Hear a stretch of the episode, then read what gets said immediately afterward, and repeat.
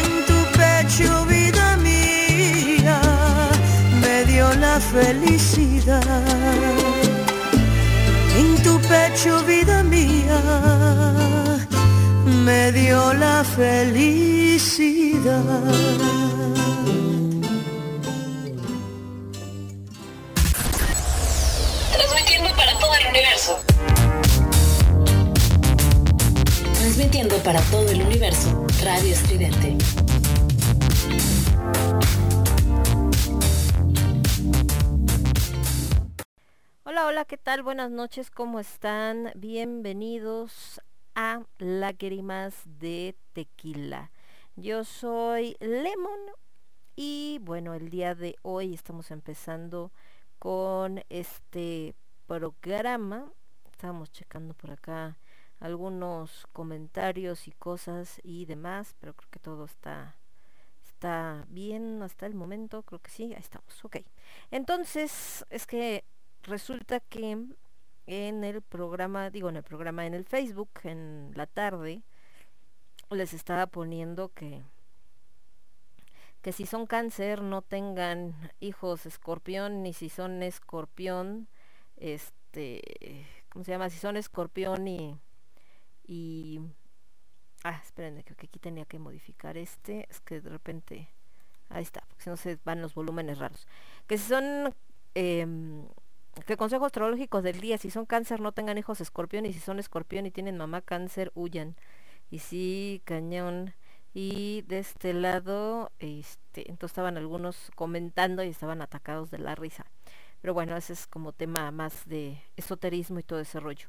En lo que les decía de este programa de lágrimas de tequila es un programa dedicado a todo lo que tiene que ver con em, pues con todo este rollo de, de cuestiones amorosas y todo este asunto, ¿no? Ya saben, así como eh, al otro día hablábamos del apego, ahorita que digo esto de cáncer, por eso se los menciono, porque ese problema, en el, el consejo astrológico de que eh, no, si son cáncer no tengan hijos escorpión y son escorpión y tienen mamá cáncer huyen, es justamente por la onda del apego. Cáncer es un signo muy apegado, exageradamente apegado, precisamente por temas de de que son, son muy sobreprotectores y los escorpiones son muy em, eh, más que apegados no sueltan. Entonces, eh, cáncer sobreprotector y escorpión que no quiere soltar y que además así la mamá sea la más tóxica, independientemente de si es cáncer o no, es la más tóxica y lo puede tratar mal y lo que ustedes quieran y de todas maneras él es así como mamá, mamá y no la quiere soltar. Entonces, esa combinación de cáncer que no suelta y escorpio que es apegado ya vale burger. Entonces, por eso lo menciono porque en algún momento aquí hablábamos justo también de esto, del apego y de lo peligroso que puede hacer cuando ese apego se vuelve eh, pues no no normal pues o sea no sano. Un apego que no permite que a la persona crecer ya sea en este caso cáncer que no suelte a la, al hijo y entonces no permite que el hijo crezca que tome sus propias decisiones que aprenda etcétera y en el caso de Escorpión, que no quiere soltar a la mamá, y entonces también no quiere tratar de crecer, sino que todo se lo resuelva la mamá y que si tiene eh, broncas, ¿no? Por supuesto, de, eh, de que la mamá lo trate mal y todo, pues ahí está sufriendo de a gratis, o sea, estar ahí así como clavado en el sufro, sufro y no importa y sigo sufriendo y es como parte de, de mi, de mi, casi casi de lo que me toca. Eh, cargar o de lo que me toca vivir o lo que me toca sufrir.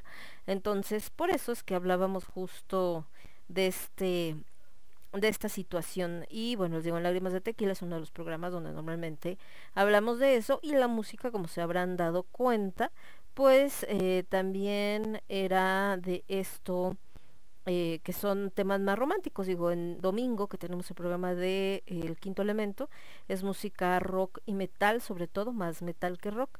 En el caso de los lunes que tengo Cornucopia 2.0, pues eh, es música más tipo folk, pero también tendiente hacia el metal y hacia el rock.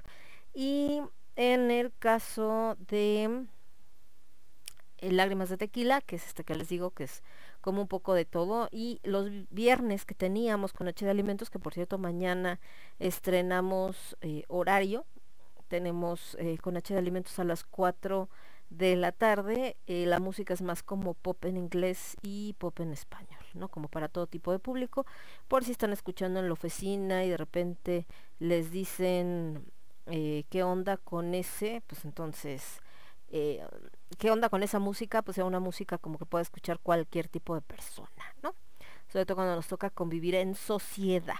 Pero Lágrimas de Tequila, Lágrimas de Tequila es una mezcolanza de diferentes tipos de música.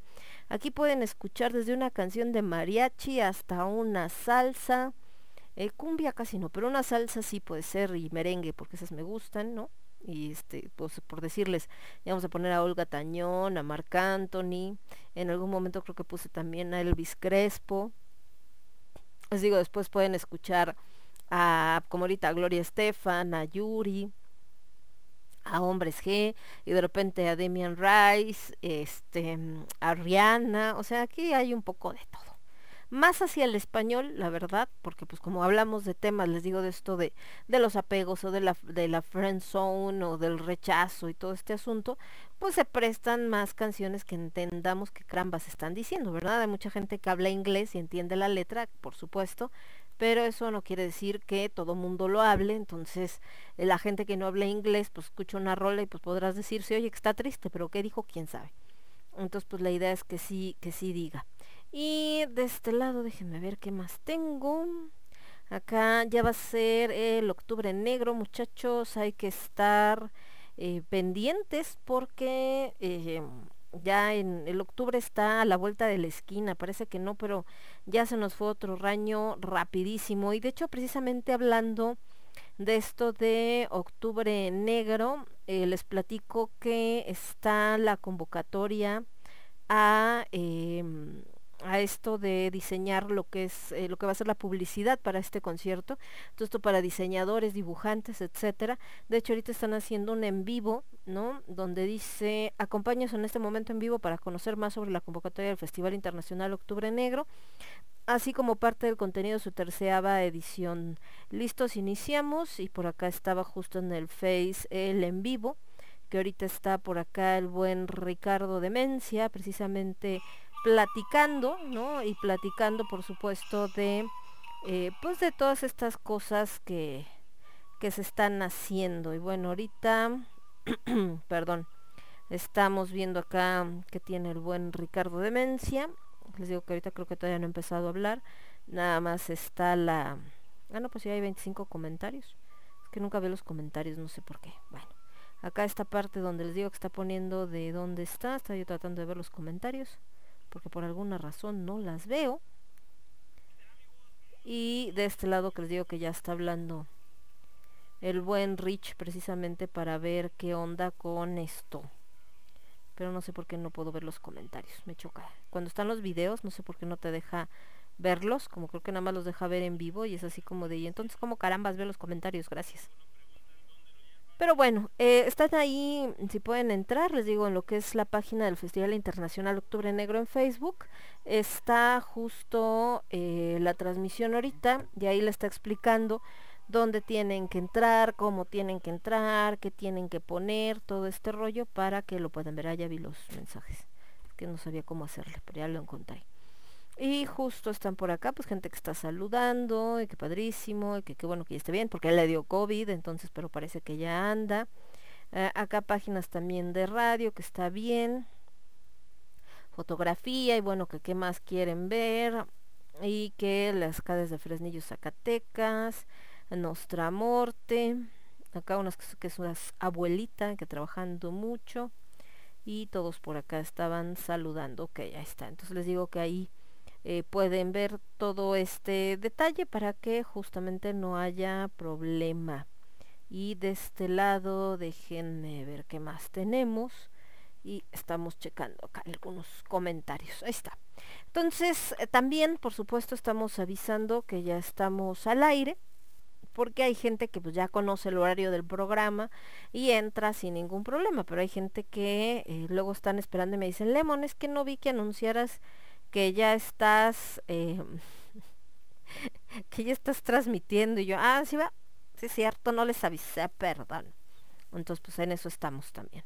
Y eh, te quieren mandar algún mensaje, lo pueden hacer a mi página. Está como Lágrimas de Tequila, así tal cual, en Facebook o a través de las páginas, por supuesto, de eh, Radio Estridente o también a través de Twitter. En Twitter estoy como arroba lemonqe, todo en mayúsculas, o en el Twitter de Radio Estridente, que sí está Radio Estridente, entonces ahí estamos todos sin ningún eh, problema.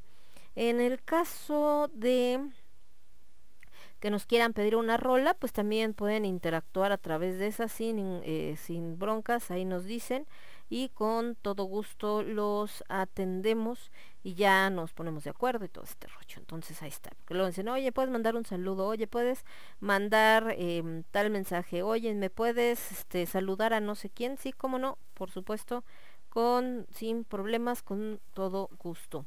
De este lado déjenme quitar es que acá anda poniendo cosas que no son y estamos buscando el Facebook justo para que si quieren mandar un mensaje ahí lo podemos ver y creo que mm, ya estamos parece que sí ya estamos. Entonces les decía que la música pues como esta que escucharon de eh, Gloria Estefan más o menos así van a encontrar todo el asunto. Eh, ha estado bastante complicada esta semana, noticias bastante fuertes. Eh, ahorita hay un rollo con esto de las mujeres, sobre todo por el tema de Afganistán, seguramente lo van a ver por todos lados, donde hay una preocupación de todos los movimientos feministas, ¿no? Y bueno, todas las asociaciones, no nada más los movimientos feministas, porque resulta ser que eh, con esto de que em, de que regresa el régimen talibán pues hay muchas características desgraciadamente o más bien hay muchas reglas que tienen los talibanes que al final son musulmanes pero em, musulmanes extremistas, ¿no? Como también hay católicos extremistas, tampoco se trata de satanizar todos los que son musulmanes, porque hay mucha gente musulmana que no es así. Por ejemplo, en India hay muchos musulmanes, actores musulmanes como el señor Amir Khan, y Amir Khan es uno de los mayores defensores de los derechos de las mujeres. Muchas de las películas que ha hecho busca siempre estar eh, empoderando, ¿no? A, eh, buscar empoderando a mujeres eh, para que pues luchen por sus sueños, para que no sean, se que, o sientan que la única opción que tienen es ser mamá y ya, sino que vean que tienen otra oportunidad, como es el hecho de, em, pues de trabajar, de estudiar, ¿no? De ser actriz, etcétera. Pero en el caso de los talibanes, pues no, ¿no? En el caso de los talibanes, eh, las mujeres pues prácticamente no existen. Eh, son un mito porque pues no pueden ni salir a la calle, o sea, tienen que estar encerradas en su casa y em, solamente pueden salir si salen con un hombre, llámese marido, hermano, papá pero no pueden salir solas, no se pueden subir un taxi solas, no pueden entrar a transporte público donde vengan hombres, eh, tienen que traer tapado no solamente el este que usan completo, sino no se les pueden ver los tobillos, sino las eh, azotan públicamente, no se les pueden ver los ojos, nada, o sea, tienen que ir tapadas así tal cual les digo, como si no existieran. Entonces, eh, no puede haber mujeres trabajando, solamente, a mí ahí se me hizo como, bueno, porque supuestamente no puede haber mujeres trabajando, solamente hay algunas doctoras en la capital, pero a una mujer no la puede atender un doctor hombre, entonces así como que a ah, chinga, y entonces que si se enferma, pues se muere, porque ¿quién la va a atender? Si no puede haber doctoras mujeres, pero bueno, esto es otra historia. Y eh, y no obviamente les digo no pueden trabajar no pueden salir o sea no pueden estudiar nada entonces está bastante bastante grueso literal solamente pueden ser mamás y eso en su casa tienen que estar tapadas las ventanas de tal manera que no se vea desde afuera a una mujer que está adentro eh, trabajando en su casa o atendiendo a sus hijos o lo que sea, ellas pues no pueden asomarse al balcón, no pueden asomarse a la ventana porque entonces las ven. Entonces eh, hay ahorita todo este rollo. Obviamente en este tipo de situaciones pues siempre hay eh, dos caras de la moneda. ¿Por qué? Porque nosotros como mundo occidental, la verdad es que tampoco es como que conozcamos tan bien cómo se comporta esta religión y esta sociedad, porque no estamos allá, ¿no?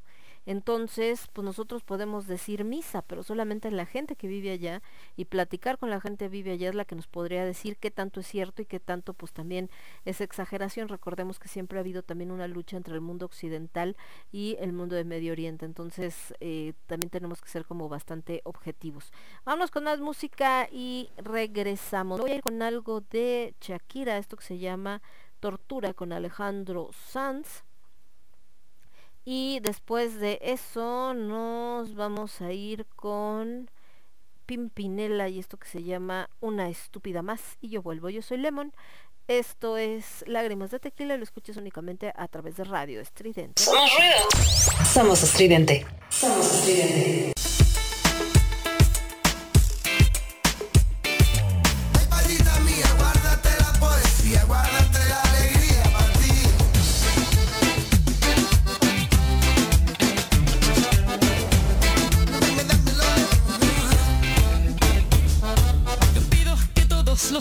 Casual. No pido que todos los viernes sean de fiesta. Tampoco te pido que vuelvas rogando perdón. Si lloras con dos ojos secos y hablando de ella.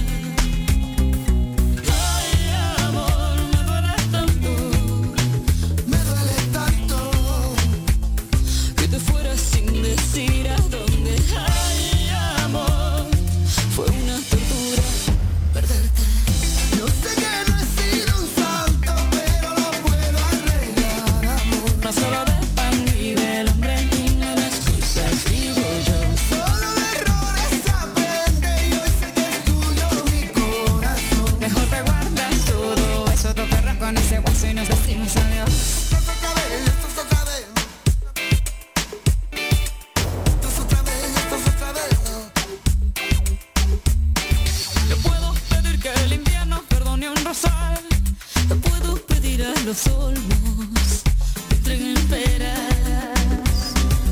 Puedo pedirle lo eterno a un simple mortal y andar arrojando a los cerdos miles de perlas.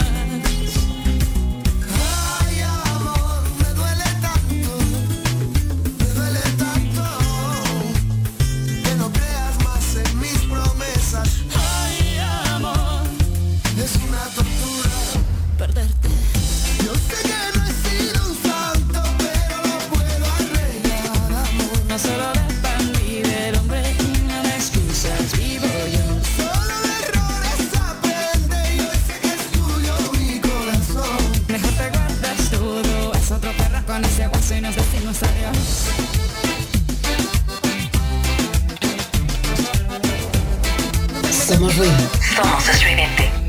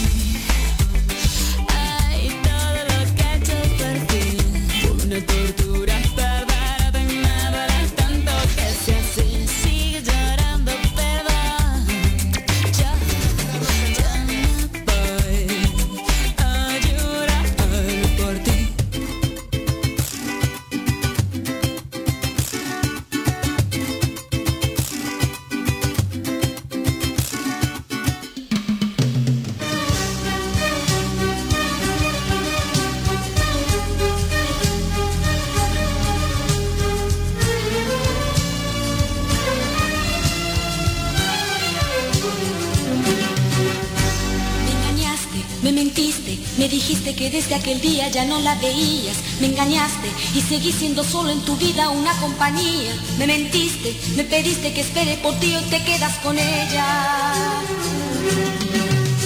No sabía, no pensaba que me iba a faltar el valor cuando quise dejarla. No creía que me haría tan mal la tristeza que vi en su mirada y me di cuenta que a pesar de quererte a ti no he dejado de amarla.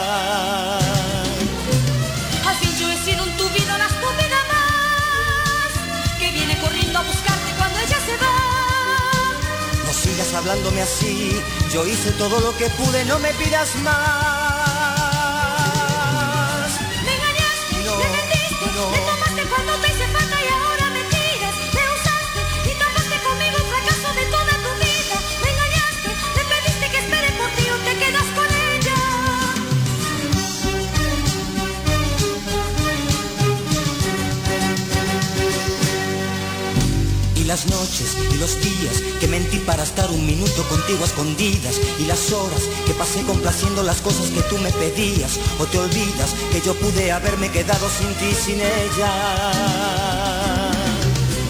Y dime a mí todo eso de qué me sirvió.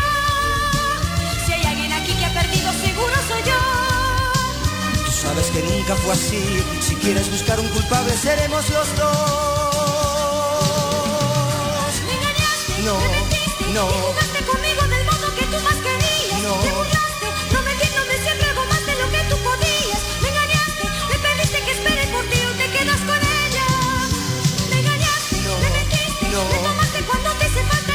Somos ruido. Somos.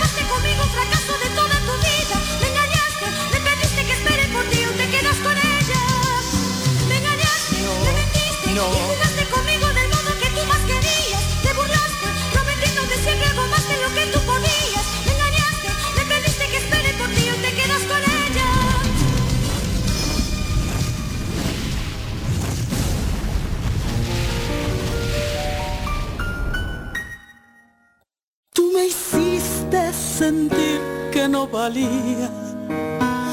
mis lágrimas cayeron a tus pies. Me miraba en el espejo y no me hallaba. Yo era solo lo que tú querías ver.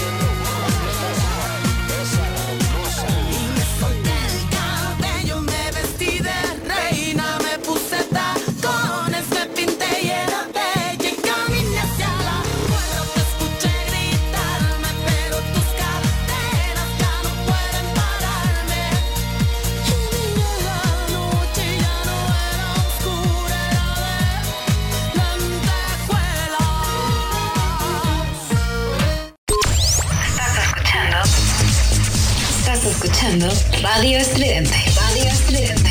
Radio Estridente. Radio Estridente. Ya, mm, ya regresamos. De este lado escuchamos a Gloria Trevi con Todos me miran. Pimpinela con una estúpida más. Este estilo tan particular de, de Pimpinela que yo creo que mucha gente en su momento, quien no los conocía, ¿no? sobre todo cuando llegaron aquí a México, pensaban que eran pareja, pero no, son hermanos, son los hermanos Galán. Y Shakira con el buen em, Alejandro Sanz y esto que se llamó La Tortura. No están ustedes para saberlo, pero yo sí para contárselos. Que si me ven ahorita cómo estoy transmitiendo, les daría mucha risa porque llegó acá, como dicen, llegó la bendición y se acomodó así como de a mí no me interesa qué estás haciendo, yo ahí me acuesto. Entonces, tengo estoy así como entre la computadora y su servidora hay un tanguito de por medio que está aquí aplatanadito, así como viendo así como de, ah, no sé qué estás haciendo, mamá, pero yo me voy a acostar aquí, gracias. Entonces les decía que eh, pues uno de los temas que ahorita está pues precisamente en este asunto es eh, pues esta onda de sobre todo la preocupación por la situación del país en general obviamente que está haciendo pues huir a, a muchas personas eh, de su país no y por otro lado pues eh, el que se pierdan muchos derechos que se habían ganado en fin que se altera completamente. Y en cuestión mundial pues claro que uno de los grandes riesgos o una de las grandes preocupaciones es el caer nuevamente en situaciones de guerra aunque Estados Unidos pues decidió retirar a todas sus tropas pero sí amenazado con que si eh, ponen en peligro de alguna manera o, o quieren casi casi meterse de alguna manera con alguno de sus intereses, ¿no? Entonces, eh, pues ellos van a actuar en consecuencia y ya sabemos qué significa eso que es, decir, todo va a ser en, en consecuencia, o sea, es decir, eh, pues se refieren, ¿no? A, a esta parte de, de, eh, de atacar a este país y pues casi casi desaparecerlo del planeta. Entonces eso ya, ya lo sabemos cómo se las, se las gastan. Y eh, esto por un, por un lado. De, por otra parte, los eh, el nuevo gobierno talibán ahora en los últimos comunicados que han subido, ¿no? Según esto ellos lo que dicen es que eh, que no, que, que, no es su intención eh, quitarle sus derechos a las mujeres, que no es su intención eh, alterar de ninguna manera, al contrario, que quieren gobernar en paz, es más que no quieren eh, vivir aislados, que quieren tener acceso a, a platicar con otras naciones, hacer negocio con otras naciones, ¿no? Y, pues como, pues como cualquier país normal, vamos a decir. Entonces, pues habrá que ver, ¿no? Quién sabe. Estaban invitando casi casi así como de, no, ustedes relax, casi como el marido golpeador me imaginé, ¿no? Ya cambiamos, ya soy diferente, este, ya, ya, ya me voy a portar bien. Entonces, pues ah, ya veremos con el tiempo a ver qué sucede. Y les digo nada más la onda, pues es este, este riesgo, por supuesto, de enfrentamiento entre naciones y lo que les platicaba ayer de gente que sacando a colación este versículo de la Biblia, el de Mateo, donde pues habla de, de que si se enfrentarán reino contra reino y no sé qué tanto, y pues también lo que les decía de que pues eso ha sido siempre, siempre ha habido guerra entre países, siempre se han enfrentado los seres humanos, siempre ha habido estas situaciones, entonces eso pues no es absolutamente eh, nada, nada nuevo. Eh, pero volviendo a temas más agradables, ahorita que hablábamos de esto de eh, las madres tóxicas o no tóxicas, los niños y que si los hijos y que si el apego y todo este rollo. Eh, fíjense que este tema del hecho de la gente que quiere o no quiere tener hijos, al día de hoy se ha vuelto, ah, porque por ahí mi querida Ide, una excelente escritora por cierto, ponía, o mejor les recomiendo no tener hijos de ningún tipo, porque decía que si eras cáncer no tuvieras hijos escorpión, y bueno, ella decía, mejor no tengan hijos y ya. Le decía que al final eso podría parecer la, la solución para muchas cosas, pero pues no toda la, gente eh, está... Eh, convencida de eso o no toda la gente es el camino que quiere seguir. Hay mucha gente que sí quiere tener hijos, ¿no? Y tampoco está mal. El problema es que ahorita se han radicalizado tanto las opiniones de repente y las decisiones y el poder comentar sobre la vida de los demás que cuando una tanto pasa que cuando una chica dice que no quiere tener hijos inmediatamente caen muchas a decirles que no sabes, es que es una bendición, es que es porque todavía no lo sientes, pero va a llegar el momento, es que imagínate si no cuando estés viejita quién te va a cuidar, eh, etcétera. Entonces como una percepción que tienen de lo que es o no tener tener hijos. En el caso de cuando una chava dice que quiere tener hijos, también sucede lo contrario. Muchas de las mujeres o de los grupos que hoy están convencidos de que lo ideal es no tener hijos por la situación de el medio ambiente, por lo que ustedes quieran, eh, se le van encima diciendo que qué irresponsable, que por qué tiene tantos hijos, que si a poco no le, no le interesa eh, salvar al mundo y que la la la. Y hace poquito hicieron una nota que todo el mundo estaba muerto de risa sobre todo los que somos de mayores de 40 años, porque una chica de no sé dónde demonios resulta que se va a casar y en su invitación de boda puso que no se permitían niños. Y entonces se armó un megadrama porque algunos se le fueron en contra y que intolerante, ¿no? Y que cómo se le ocurre y que chalala y bueno, estaban así como bien acá y eh, otros defendían que pues estaba en todo su derecho si no quería si no quería hijos y que mm, pues al fin entonces total que armaron les digo ahí un borlote y les decía que los de mayores de 40 estábamos atacados de risa porque cuando nosotros éramos niños era muy normal que en las 15 años, en las bodas, etcétera, etcétera, todo ese tipo de fiestas, te pusieran que era sin niños. Era algo absoluta y, y, completamente aceptado. Es más, tú ya sabías que si tus papás tenían una fiesta de ese tipo, te iban a dejar con los abuelos o te iban a dejar con alguien, con la niñera, lo que fuera, porque no era para niños. Había algunas, eran raras las que decían que sí podías ir. Y ahora, cuando tú como niño ibas, estamos hablando de fiestas que empiezan a, pues es el cable gordo, fiestas que empiezan a las 9 de la noche, ¿no? Este, va la misa a las 7 y luego la fiesta empieza a las 9, a las 10, etcétera. Entonces, pues tú como niño, la neta es que ya te estabas durmiendo. Y entonces cuando eran como fiestas muy cercanas o estas donde sí permitían que hubiera niños, lo que sucedía es que tú acababas, o sea, corriendo por toda la fiesta, ¿no? Y si no, acababas dormido entre dos sillas, ahí que te ponían tus papás. Entonces, por eso es que les digo que eso era algo muy normal, ¿no? Y nadie se enojaba ni decía, ay, ¿por qué no dejan ir a mi hijo? Yo quiero que mi hijo vaya a la fiesta. Pues no. O sea, ya de entrada lo sabías. Había papás que entonces por eso no iban a ciertas fiestas porque decían es que no tengo quien dejar a los niños. Y por eso también más adelante algunas personas, ¿no? Eh, justo eh, empezaron a pedir que los niños se permitieran en las fiestas y cada vez empezó a ser como más común, pero eh, pues vaya, no es algo ni por intolerancia ni por nada, es normal. Entonces ahorita que esta chica, les digo, se le hayan ido al cuello así como, casi casi que cómo te atreves y por qué no quieres niño intolerante. Ella no dijo odio a los niños, no dijo me caen gordos, no dijo no los quiero ver, no, simplemente es a la fiesta, que es una boda, es asistir sin niños.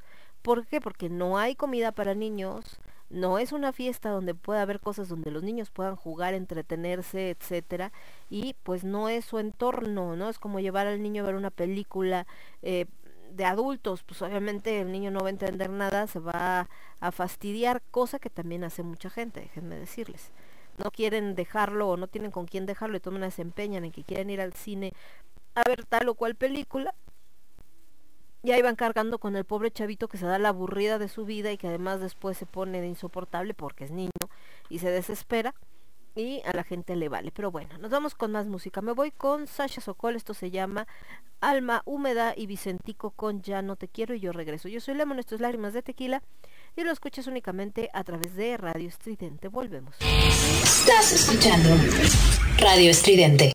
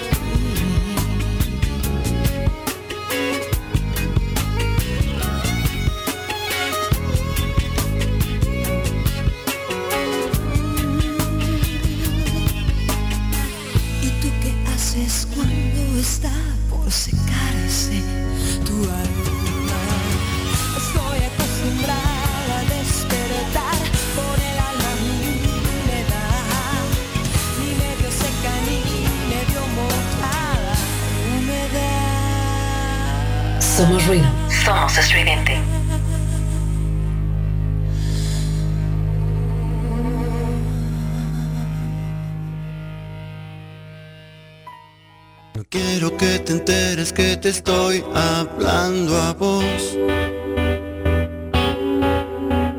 Voy a decirlo al viento y que te envuelva hacia el rumor.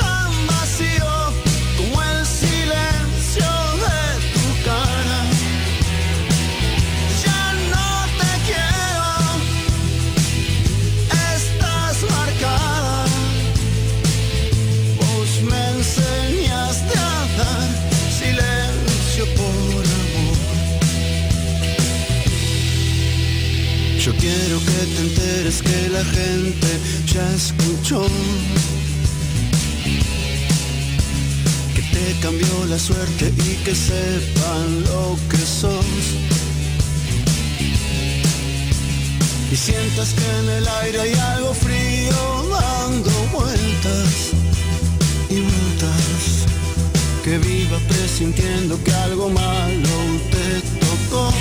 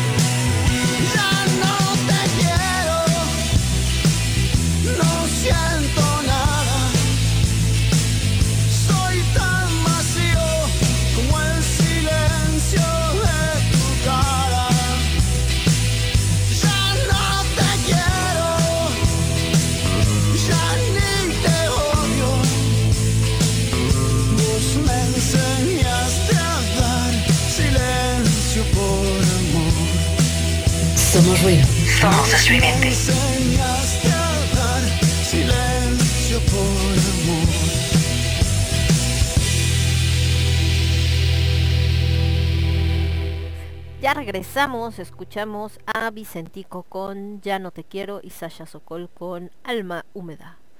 Mientras estamos jugando a un gato que me quiere morder, porque es un salvaje, ¿verdad tú? Gato loco. Nah, es un chamaco este niño. Em, estamos por acá de este lado, checando, es que me estaban preguntando por esto que les puse de lo de los horóscopos. Bueno, entonces les decía que este rollo del por qué tener o no tener hijos. Eh, algunos comentaban, eh, creo que ayer lo, lo dije, de que eh, pusieron un post donde decía, somos la generación o somos la primera generación, algo así, que se preocupa o que decide no tener hijos porque nos damos cuenta de la gran responsabilidad y bla, bla, bla, ¿no? y obviamente no, no es la primera generación que se lo pregunta. Es la primera generación que está, bueno, no la primera, porque hubo, recordemos que, que esto es cíclico, pero es la generación ahorita, después de muchas, muchas generaciones, que las condiciones no exigen que tenga hijos. ¿A qué me refiero? Hablábamos, creo que ayer o antier, de que cuando hay condiciones de guerras, cuando hay condiciones de mm, enfermedades que acaban con la mayor parte de la población, obviamente la generación que vive ese, ese momento, pues em, siente esta necesidad o este instinto de supervivencia y por tanto es la de eh, reproducirse, eso es algo muy biológico, independientemente de, del ser humano como ser social, de repoblar. Lo mismo pasa entre los animales, ¿no? En una población que está mermada lo que se busca es tener más crías para poder mantener la población y que no se extinga una especie. El ser humano de repente va más rápido que las especies, por eso es que muchas están extintas. Pero en el caso del ser humano, así también sucede esta parte donde es como eh, están, tengo 10 hijos y de los 10 hijos, 5 se me mueren por enfermedades, 3 por la guerra y nomás me queda uno, entonces las familias tienden a tener 5, 10, 15, 20 hijos, 30, todos los necesarios. En esta generación que lo que hay es justamente una sobrepoblación, pues obviamente la misma naturaleza también eh, controla y tiene este instinto de mejor que ya no haya más reproducción para que se controlen un poco eh, la cantidad de gente y por tanto la escasez de recursos y otras situaciones que de repente em, tenemos y que de repente se dan porque ya no es suficiente eh, todo lo que existe en este momento para los millones de personas que hay en el mundo, ¿no? La cantidad de gente que muere aún con el COVID no alcanza a equilibrar eh, a la gente que está naciendo. Entonces, eh, también el desarrollo ha sido diferente de eh, los chicos y por ello es que sus prioridades ahorita son otras por sobre la necesidad de tener hijos. Ahora, el que una persona, y aquí es donde volvemos a lo mismo que hemos platicado, el tema es irnos a los extremos. Yo puedo decir, yo no quiero tener hijos, pero eso no quiere decir ni que los niños me caigan gordos, ni que los odie, ni que no me guste verlos, ni que me den ganas de patearlos, ni nada parecido. Al contrario, de hecho, eh, los niños me, me caen, me caen bien, ¿no? La gran mayoría. Eh, tengo sobrinas, tengo sobrinos, ¿no? Y por ejemplo, una de mis sobrinas, que ahorita está chiquitita, tiene dos años, cumplió, va para cumplir tres años pues es un encanto de niña, casi no da latas, muy tranquila, pero tengo otra sobrina, por ejemplo, que ella sí es un poquito más insegura, más grande, pero es más espantadiza, etcétera. Eh, tengo amigos que tienen niños y tienen niños muy inquietos, esos que corren por todos lados y no los pueden controlar. Tengo otro primo que su hija pues es una pequeña diva, entonces puedes decir hasta como que es así, ay, acá medio especial, pero bueno, esa es su personalidad, entonces les digo, yo en ese rollo, pues no, no tengo broncas, pues cada quien, ¿no?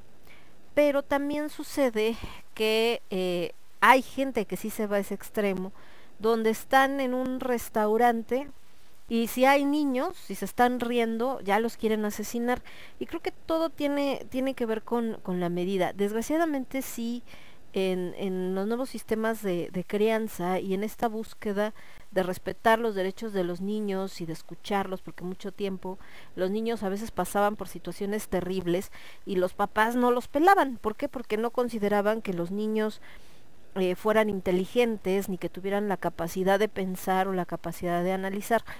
Les voy a poner un ejemplo. Yo que pertenezco a, a Guías de México, que es este movimiento como como los scouts, digamos que la parte femenina de los scouts, pues uno trabaja precisamente con niñas, porque este es más de niñas, desde los tres años me parece, hasta donde yo recuerdo, hasta los 19, son 19 ya, sí, 19, que es cuando ya dejan eh, las ramas, es decir, esta parte de, de formación de las niñas donde trabajan con otras y ya se convierten ellas, si quieren seguir después de los 19, en dirigentes o parte del staff eh, directivo y demás. Entonces, Esto te permite, pues obviamente, trabajar con niñas de diferentes edades, ¿no? Y sobre todo, pues, en diferentes circunstancias. Y también te permite darte cuenta cómo van cambiando las generaciones y el pensamiento. No es algo fácil porque eh, yo les puedo platicar que en mi caso, cuando me tocó empezar a ya no estar como parte de las ramas, es decir, como parte de las participantes, vamos a decirle, sino ya en el lado donde uno empieza a organizar, pues bueno, justo eh, trabajé con niñas de 10 años y para mí era maravilloso porque las veías que corrían, que les encantaba hacer cosas, que este, tenían mucha creatividad, etcétera. Diez años después, es decir, la siguiente generación, eh, me toca trabajar nuevamente con grupos de niñas de 10 años y eh, pues era otra cosa completamente distinta. Estamos hablando de que las con las que me tocó trabajar en ese momento, que eran las que ahora tenían 10 años, eran los que hoy son eh, millennials, ¿no? Las que hoy son millennials. Entonces, em, entraban en este rollo donde ya empezaban a depender prácticamente al 100% de la tecnología y entonces estando en campamento pues no había señal y era así como sorprendente ver de verdad la histeria que les provocaba no poder tener acceso a su celular, que no podían tener internet, les ponías una prueba que habían hecho en su momento estas otras niñas de hacía 10, 15 años y ellas estaban de no puedo y no sé qué y bloqueadas y negadas, una actitud que era así como de miedo, eh, un montón de cosas que por ejemplo veían un pollo crudo y decían, ¿cómo crees que si se ve un pollo crudo? Y dices, que nunca has visto un pollo crudo en verdad. O sea, ondas muy acá, ¿no? Y en ese momento, pues yo con mis menos de 30 años, hasta donde me acuerdo, pues la neta sí me, pues sí me enojé, sí me desesperé porque dije, chale, pues ¿qué les pasa, no? Ya ahorita con mis casi 50, pues también empiezas a aprender a trabajar con otras generaciones y aprendes a darte cuenta de que pues crecieron diferente, aprendieron diferente y lo que hay que buscar es un punto de encuentro, más allá de hacer una pared y entonces casi casi no me hablen y no quiero saber nada de niños de esa generación o de jóvenes de esa generación y no quiero trabajar con jóvenes de esa generación y háganle como quieran, pues más bien tienes que aprender a cómo trabajar con ellos y a cómo llegarles. Y después, y cuando logras eso, suceden cosas eh, muy interesantes y uno también como adulto aprendes muchas cosas, ¿no? Pero eh, entre esto, ahorita que hablamos de esto del tener hijos o no tener hijos, les digo, es común que los chicos de repente de, de esa edad eh, piensen en no tener hijos. ¿Por qué? Porque su, su vida están al final pues tratando de de encontrarse, tratando de hacer, eh, conseguir cosas, de sentirse estables, etcétera, y realmente también la, el entorno en el que han crecido, pues tampoco se los permite al 100%. Muchos de ellos pues viven eh, con roomies, ¿no? Porque no pueden comprar una casa propia, muchos de ellos eh, están em, este no tienen coche porque están eh, apostando por otro tipo de, de, energías no y entonces también están eh, pues tratando pues de, de de aprender otras cosas y no se sienten como capaces para responder por otro ser humano en este caso por un por un niño y por eso la mayoría de ellos pues solamente tienen eh, mascotas no entonces están, como les digo, en esta, en esta situación. Pero eh, eso les digo, no quiere decir que los odien. Sí hay gente extremista que de repente, em, les digo, ve a los niños y dicen, ay, pues para qué tuvieron hijos, no los tengan y no sé qué tanto. Y ahí sí ya es como esta parte de decir, a ver, tenemos que ser tolerantes. El hecho de que yo, que yo decida no tener hijos no quiere decir que entonces el que los tenga esté mal, ¿no? Y no quiere decir que entonces yo me enoje porque el de al lado sí tiene y tampoco es como que los niños fueran este pues como seres apestados y que si yo llego al cine que los saquen del cine o si yo llego a un restaurante que los saquen del restaurante o que si yo llego a X lugar y como a mí no me agrada o me desesperan entonces váyanse, ¿por qué no? Porque igual es como decir yo voy a un restaurante y no me gusta el color eh, blanco, entonces a todas las personas que vengan de blanco no las dejes pasar, pues claro que no. Aquí creo que también lo que aplica y lo que sí tendríamos que entender todos es pues el sentido común, como siempre les he dicho, creo que es el menos común de los sentidos. ¿Por qué? Porque si yo voy a ir a un lugar donde no hay actividades para niños, ¿no? O si voy a ir a ver una película para adultos que puede resultar muy ruidosa o violenta o que la temática no es para que la vea un niño, ¿por qué llevo a mi hijo? Obviamente se va a poner inquieto, obviamente va a empezar a llorar o va a empezar a dar lata. Y lo de menos es que está incomodando a los de al lado. El problema es que también ni estás disfrutando tú la película como papá, ni el niño lo está disfrutando el momento tampoco porque se está sintiendo mal y eh, al final pues fue un reverendo fracaso. Entonces también, más allá de que digan, ay, es que hay lugares donde no deben de ir los niños, creo que como papá y como persona pensante tienes que darte cuenta cuando vas a X o cual lugar, primero analizar, es un lugar donde el niño se va a poder divertir, es un lugar donde el niño lo que va a ver es pues apropiado para él, pues sí, no, y ya sobre eso tomas tu decisión. Lo mismo que decíamos de las fiestas. Si yo voy a una fiesta que es de adultos, pues lo primero que me tengo que preguntar es si voy a querer llevar a mi hijo, si va a encontrar actividades que hacer, si se va a sentir a gusto o si simplemente se va a dar la aburrida de su vida. Y esto que de repente los niños están brincando, saltando, rompiendo y nadie les dice nada, es porque también los papás eh, en este rollo de que yo no quiero ser con ellos, como fueron mis papás conmigo, a veces han malinterpretado este rollo de la libertad, ¿no? Y eh, simplemente veamos en los animales. Un gatito, pues obviamente la mamá pasan unas semanas y cuando ve que ya es independiente ya no se encarga de él, ya tú alimentate solo, tú ve al baño solo y tú sabrás qué onda. Pero primero, cuando está recién nacido, ella lo baña, ella le da de comer, ella si ve que se están yendo hacia una esquina y por ahí no es, agarra y lo carga del pescuezo así como de a dónde, chamaco, véngase para acá, ¿no?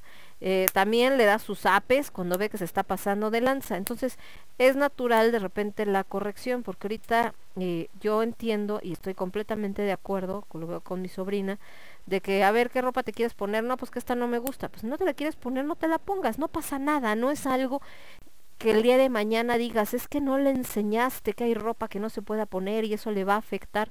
Pues no, porque también afortunadamente ya se están dejando atrás estos eh, patrones obsoletos donde te juzgan por cómo te vistes y todas estas tonterías, ¿no? Que sabemos que pues son eso, son una estupidez. Pero en el caso de eh, otra simple... Eh, pues convivencia social, etcétera, pues eso sí es necesario. ¿Por qué? Porque pues no puedes andar brincando, saltando, picándole los ojos a alguien, pues fuera de tu casa. ¿Por qué? Porque no es tu familia, porque no son gente que conoces, porque no sabes cómo van a reaccionar, etcétera. Y les digo, no es onda de que también, eh, como se hizo en algún momento, sobre todo en el caso de, de la época de mis abuelos, de casi casi que el niño no respire y la mamá volteaba y lo veía con ojos de pistola y entonces el niño se quedaba pues no quieto, sino lo que le sigue, casi casi como si fuera muñeco, tampoco va por ahí, ¿no? Eso afortunadamente también se pudo corregir y ya los niños ya al menos pueden estar pues normales como son, como niños. Pero una cosa es esta onda de que eres como niño, que gritas, que te ríes, que no sé qué, y otra cosa es no respetar el espacio ni la propiedad ajena, porque eso pues sí nos van enseñando y es parte de las reglas de convivencia de la sociedad.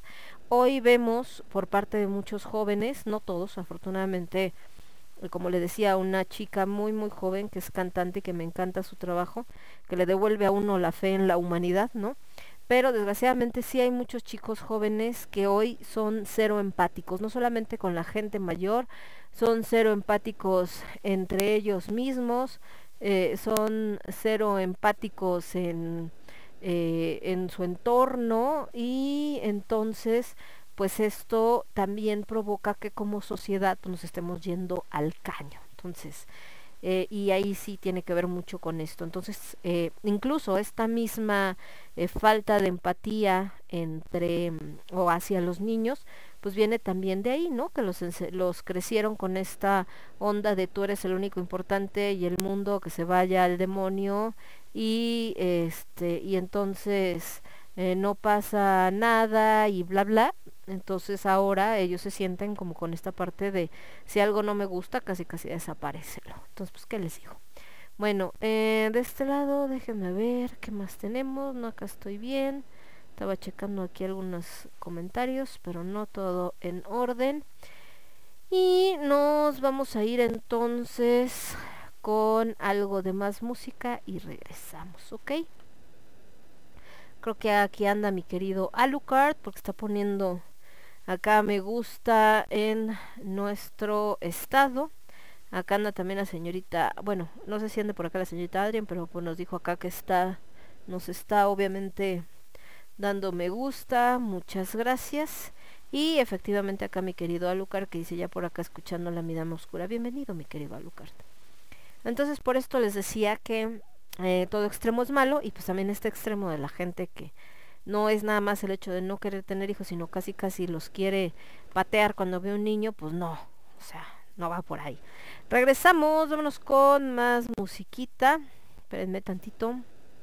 Estamos, nos vamos a ir con algo de la señorita Luz Casal, con esto que se llama Te dejé marchar. Sigamos con Te dejé marchar. Y después de Luz Casal nos vamos a ir con algo del maestro Oscar Chávez. Y de Oscar Chávez nos vamos a ir, espérenme, con esto que se llama... Aguántenme, aguántenme, ¿dónde estamos? Eh, Macondo, vamos con Macondo. No. Lágrimas negras, vamos con lágrimas negras y regresamos. Yo soy Lemon. Esto es Lágrimas de Tequila y lo escuchas únicamente a través de Radio Estridente. Somos Somos estridente. Somos estridente.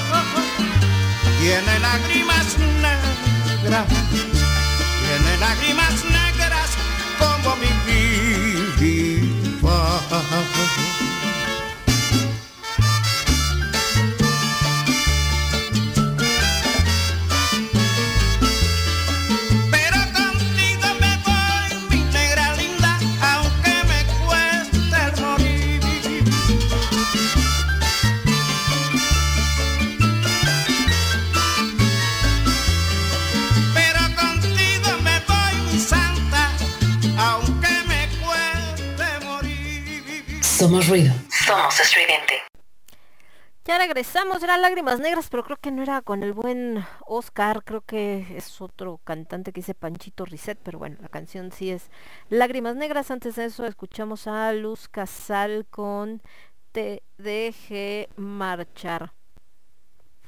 Y de este lado, acá es que estoy contestando esto que me estaban preguntando. Y déjenme ver qué más tenemos. Acá, este, estaba viendo lo de esto que les decía de los, de los signos. Bueno, eh, aparte de este extremo que les comentaba de la gente que de repente eh, no quiere tener hijos y entonces cae en esto de que casi casi si los ve y no los dejen pasar y todo este rollo, está el otro extremo. La gente que sí quiere, eh, que sí quiere tener hijos y que de repente lo comenta y les digo que hay gente que se les va encima porque, mm, ay, que si eres muy este, egoísta, porque estás viendo cómo está el mundo y bueno, tonterías por el estilo. ¿Por qué digo tonterías? Porque si tú decidiste no tener hijos porque el mundo está muy sobrepoblado y por lo que ustedes quieran, qué bueno, está bien, tu decisión. Pero eso no quiere decir que la persona de al lado decidió tener hijos y entonces sea irresponsable, porque también tienes que ver primero en qué condiciones está.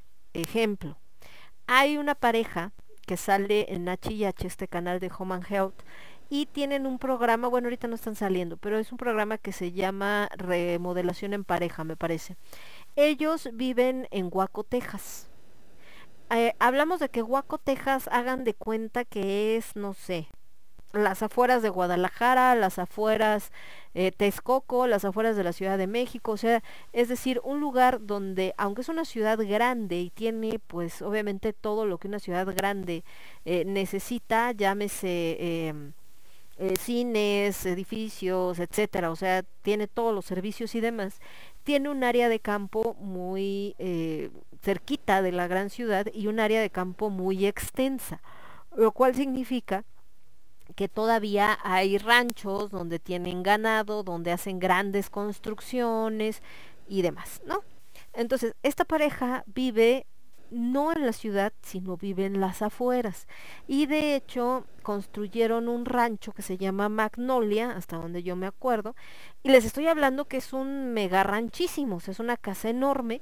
Tienen una extensión de una extensión de, de tierra de varias hectáreas donde tienen animales porque crían, no me acuerdo si eran, no si crían borregos, una cosa así, el caso es que tienen un, un pequeño ganado, ¿no?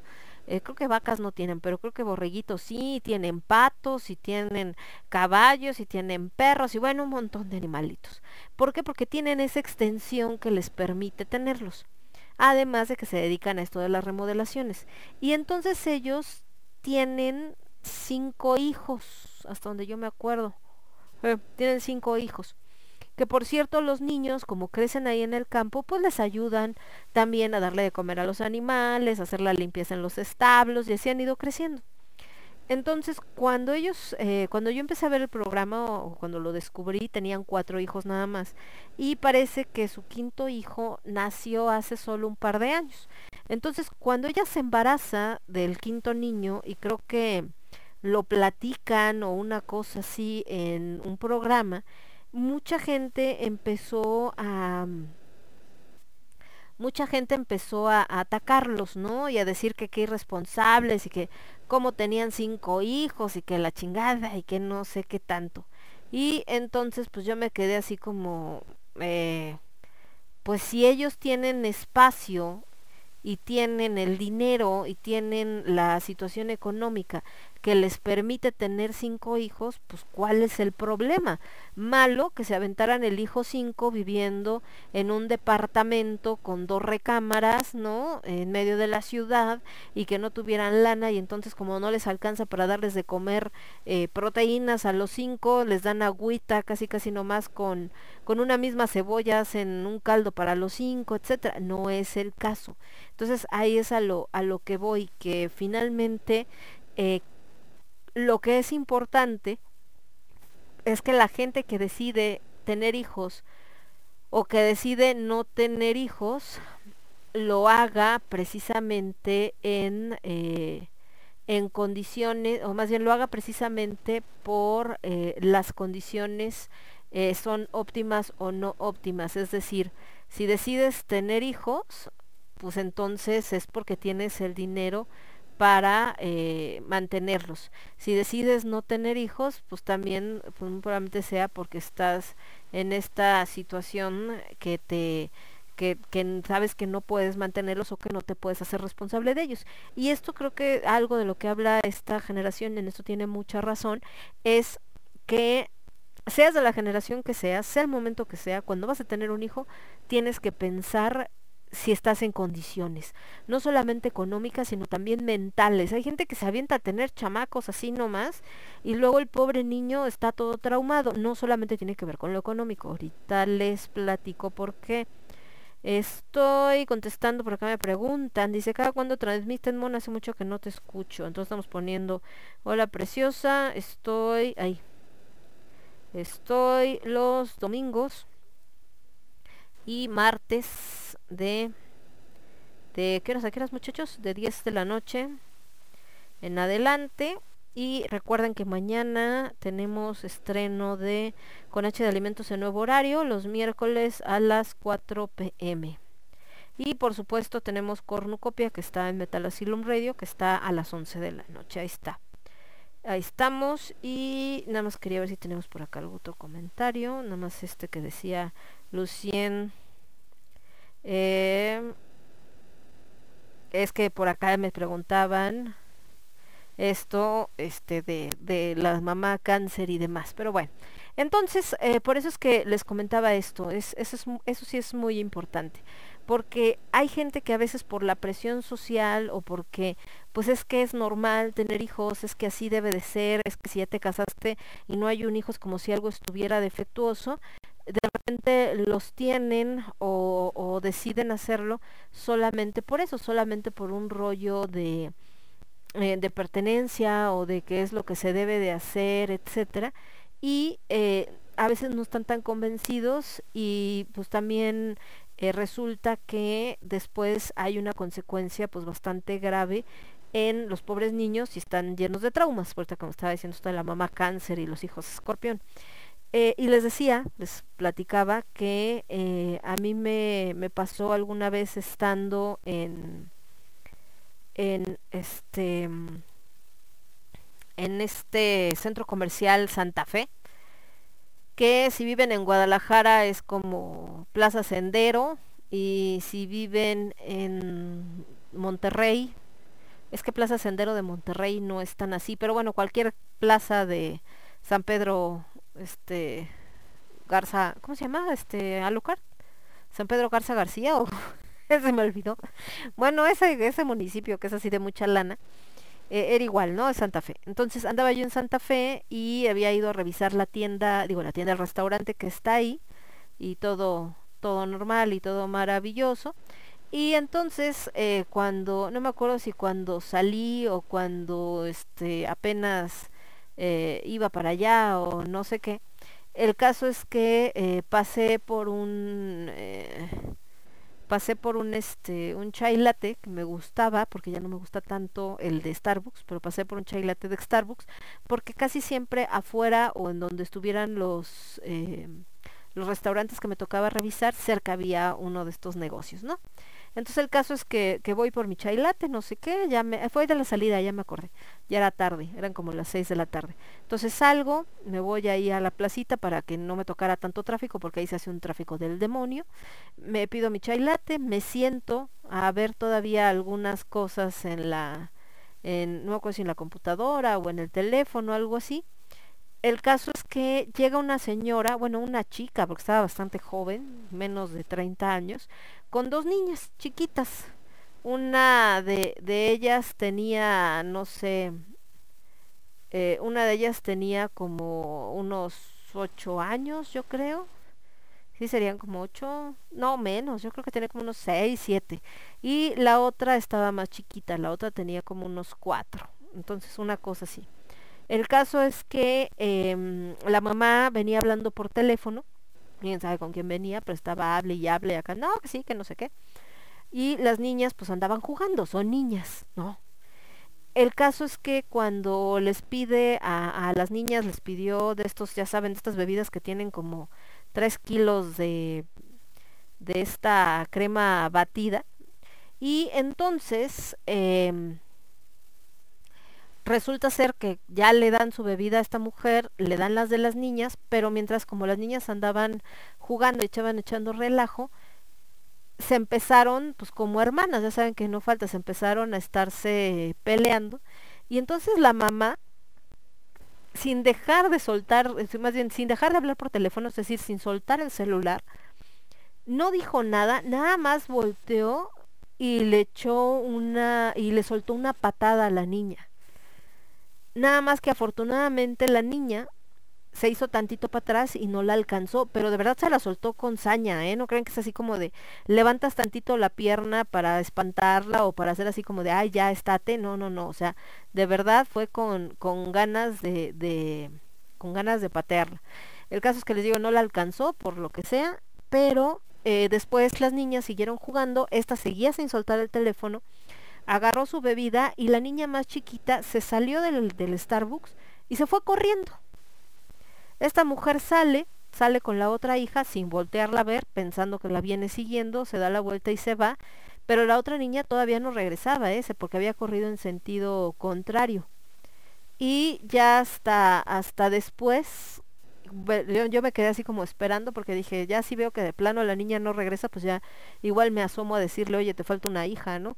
El caso es que que ya cuando estaba yo a punto de pararme, regresa la niña chiquita y ya alcanza la mamá, pero se pudo haber ido y ni cuenta se hubiera dado que le faltaba una hija. Entonces también por eso les digo que económicamente se veía bastante bien, o sea que no tenía broncas, ¿no? En dinero no le iba a faltar a las niñas, ¿no? Educación probablemente no les iba a faltar, comida, ropa, etcétera, pero pues de qué le servía con ese cuando te dabas cuenta que, que esta mujer, pues como que muy contenta de, de, ser mamá, no estaba, ¿no? Pero bueno, es otro, otra onda. Vámonos con música. Me voy encontrar a Brightman, esto se llama Moment of Peace. Y después nos vamos con, bueno, no porque esta de Sarah Brightman, no sé, creo que es como con cantos gregorianos, es una combinación medio rara y está muy larga. Entonces nos vamos con Amelie y esto que se llama Broken y después les pongo otra rolita y regresamos. Yo soy Lemón, esto es Lágrimas de Tequila, lo escuchas únicamente a través de Radio Estridente. Regresamos. Transmitiendo para todo el universo, Radio Estridente.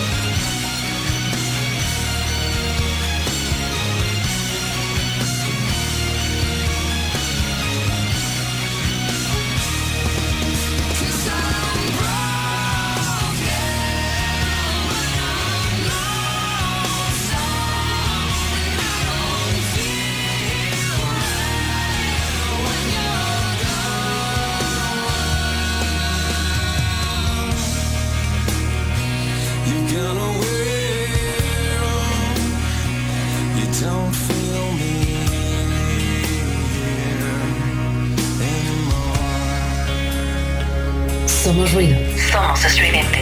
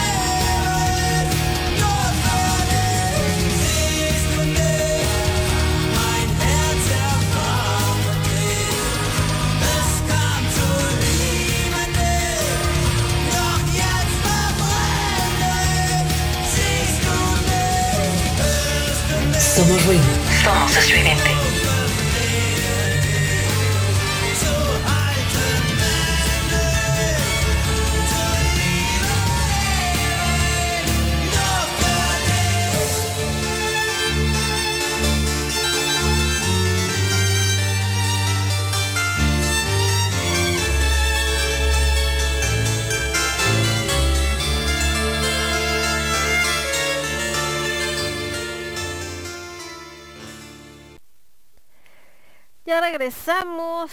Escuchamos a la cremosa con esto que se llamó Malina y antes a Amelie con Sether y esto que se llamó Broken.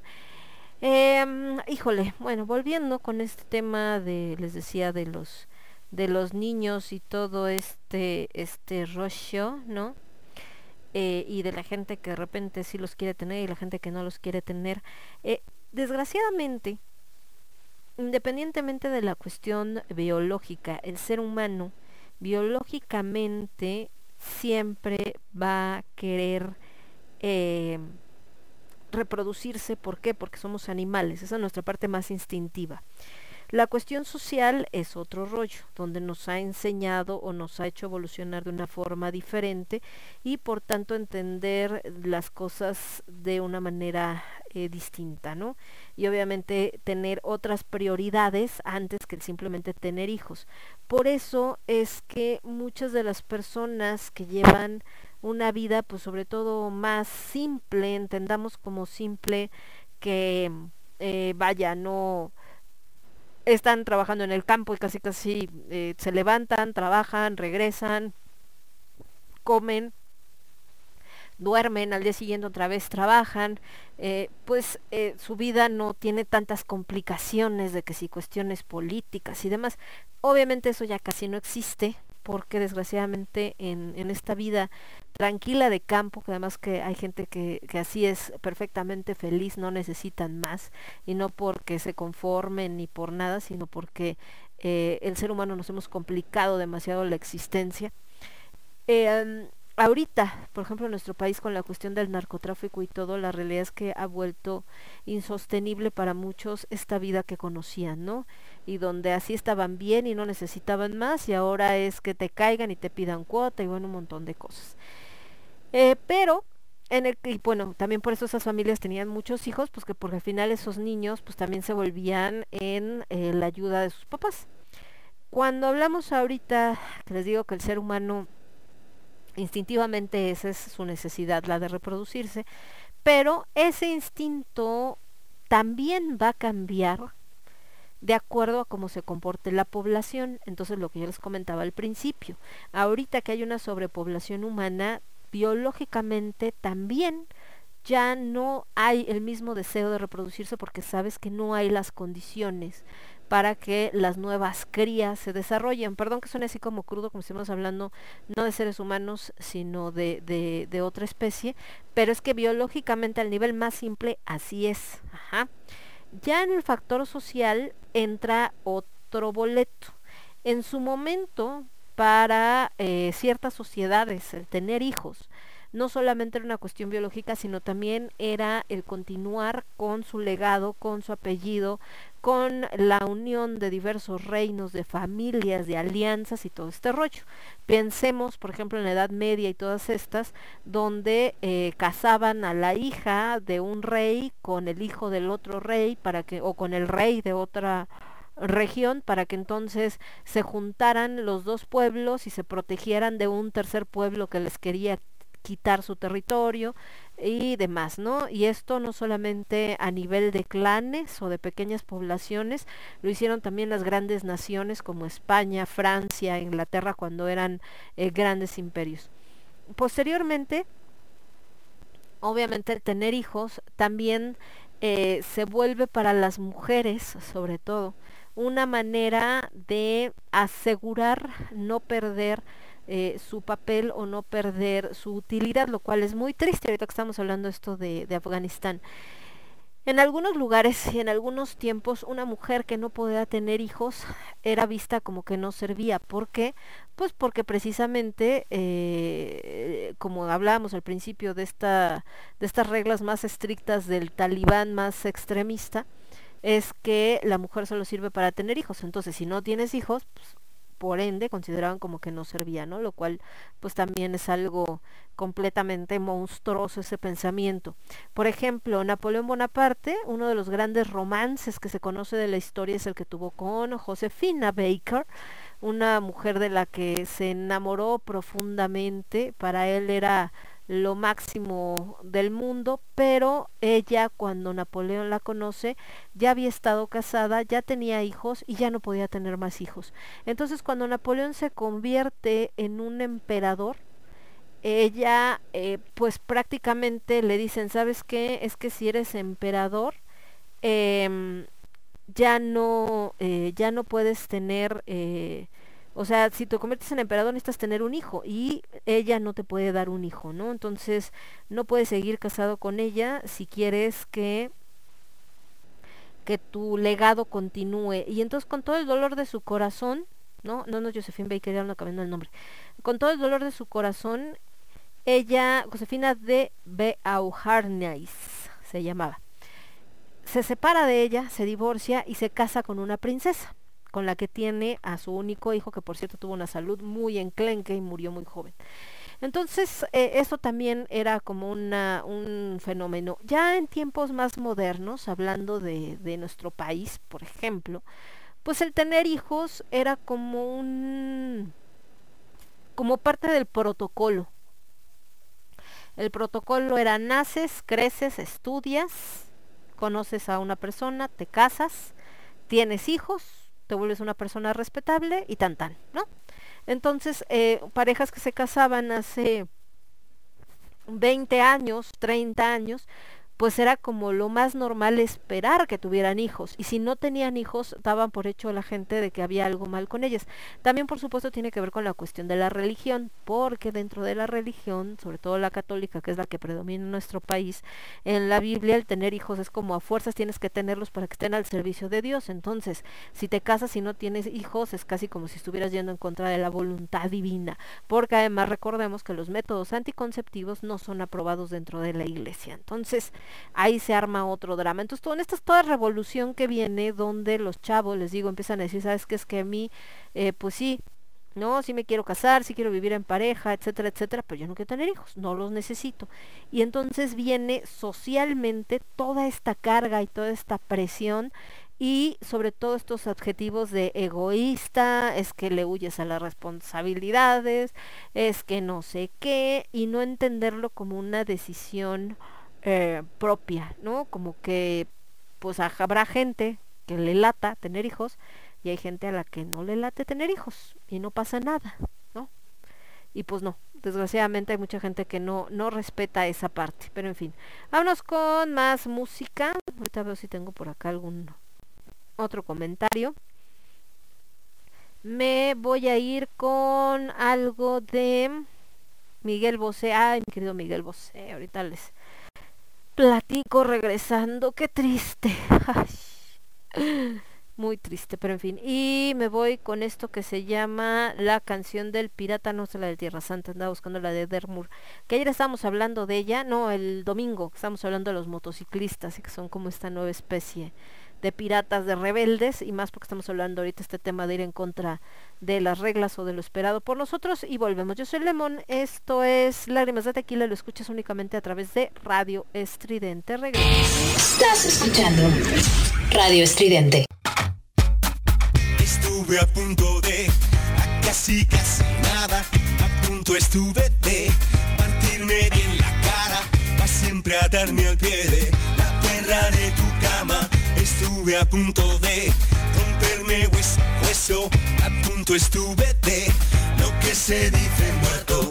Estuve a esto de colgar mi vida en ay, ay, solo a esto, ay, ay, por un beso, ay, no nada tiene que ver, nada tiene que ver el miedo, sencillamente fue que sentí la soga al cuello, corté con peligro y di un tajoneto a tiempo, al filo a esto de colgar mi vida de un ay, solo a esto, ay, ay, por un beso, ay.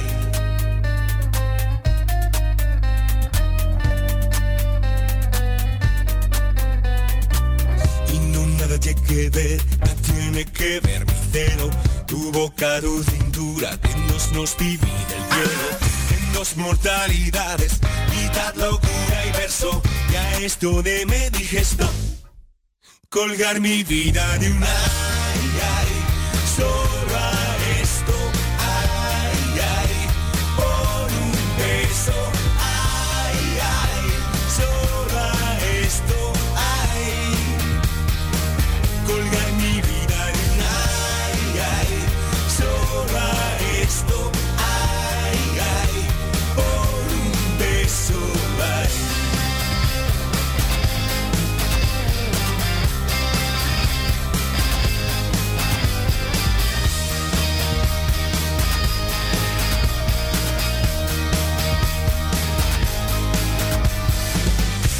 que estuviera esto casi casi nada.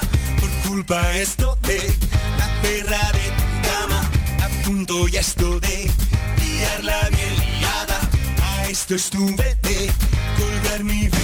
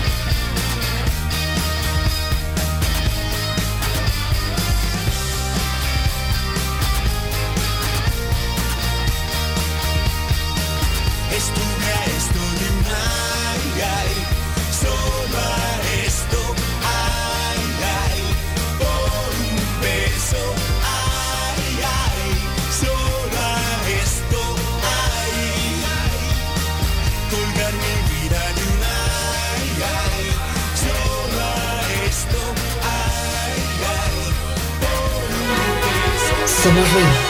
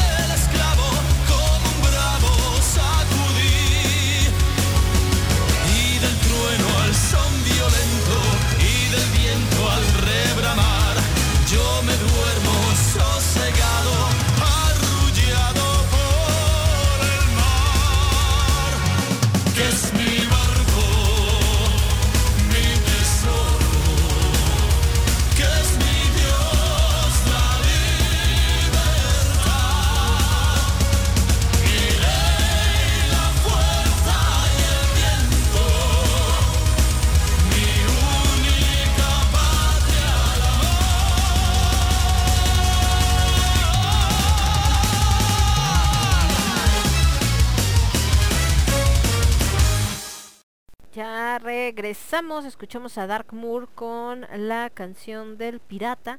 Y antes a Miguel Bosé con Estuvia.d. Les decía de mi querido Miguel Bosé. Ya ven que les platicaba que estaba en este programa de La Voz en televisión azteca, que ya terminó, ganó una de las concursantes que estaba, me parece que con Edith Márquez. La verdad es que yo después de, o sea, la verdad es que yo entré a verlo solamente porque estaba este eh, Rick lo era y quería ver cómo le iba y la verdad es que ya después ya no entré ni nada, entonces ya no vi, ya no supe qué onda, ¿no? Sí tenía la intención, porque me gusta ver cantar a la gente, pero pues por una u otra cosa se me pasó y ya no supe qué pues.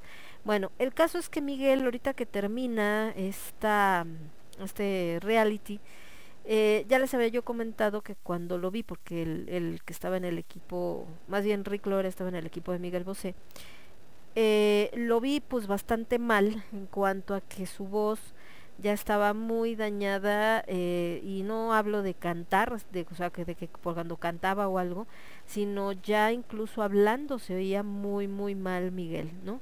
Entonces pues me dio mucha tristeza porque pues a mí me encanta él como cantante, ¿no? Y, y pues el tiempo no perdona. Y ahorita justo terminando, eh, dijo que, que ya no iba a, que se iba a retirar por un tiempo pues de la vida pública, lo cual lo entiendo perfectamente y la neta no creo que regrese y pues eso es eso es gacho. Alguien decía, somos hablando de eso de son las generaciones, que somos la generación que nos va a tocar ver morir a nuestros ídolos, pues bueno, eso es creo que cada generación en algún momento le toca ver morir a sus ídolos y en este caso pues nosotros no somos la la excepción, desgraciadamente, gente que admiramos, ¿no? Eh, pues la vemos partir, algunos antes de tiempo, algunos pues porque ya están grandes, ¿verdad?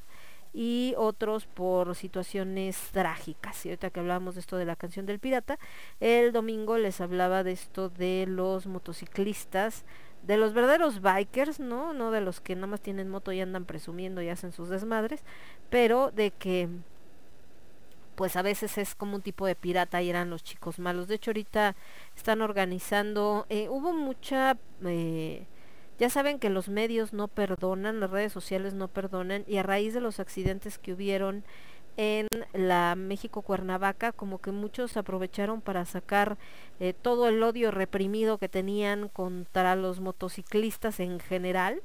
Y entonces empezaron con, no, sí, pero es que pues también ve cómo van en la carretera y casi casi merecido se lo tenían y por eso deben... Ah, hubo uno que me dio mucha risa porque decía una chava, a ver si esto sirve para que ya les pongan un límite de velocidad y controlen a qué velocidad andan y no sé qué. Y pues yo me moría de risa porque dije, hay unos letreritos donde dice velocidad máxima 90 kilómetros por hora o 100 kilómetros por hora, ¿no?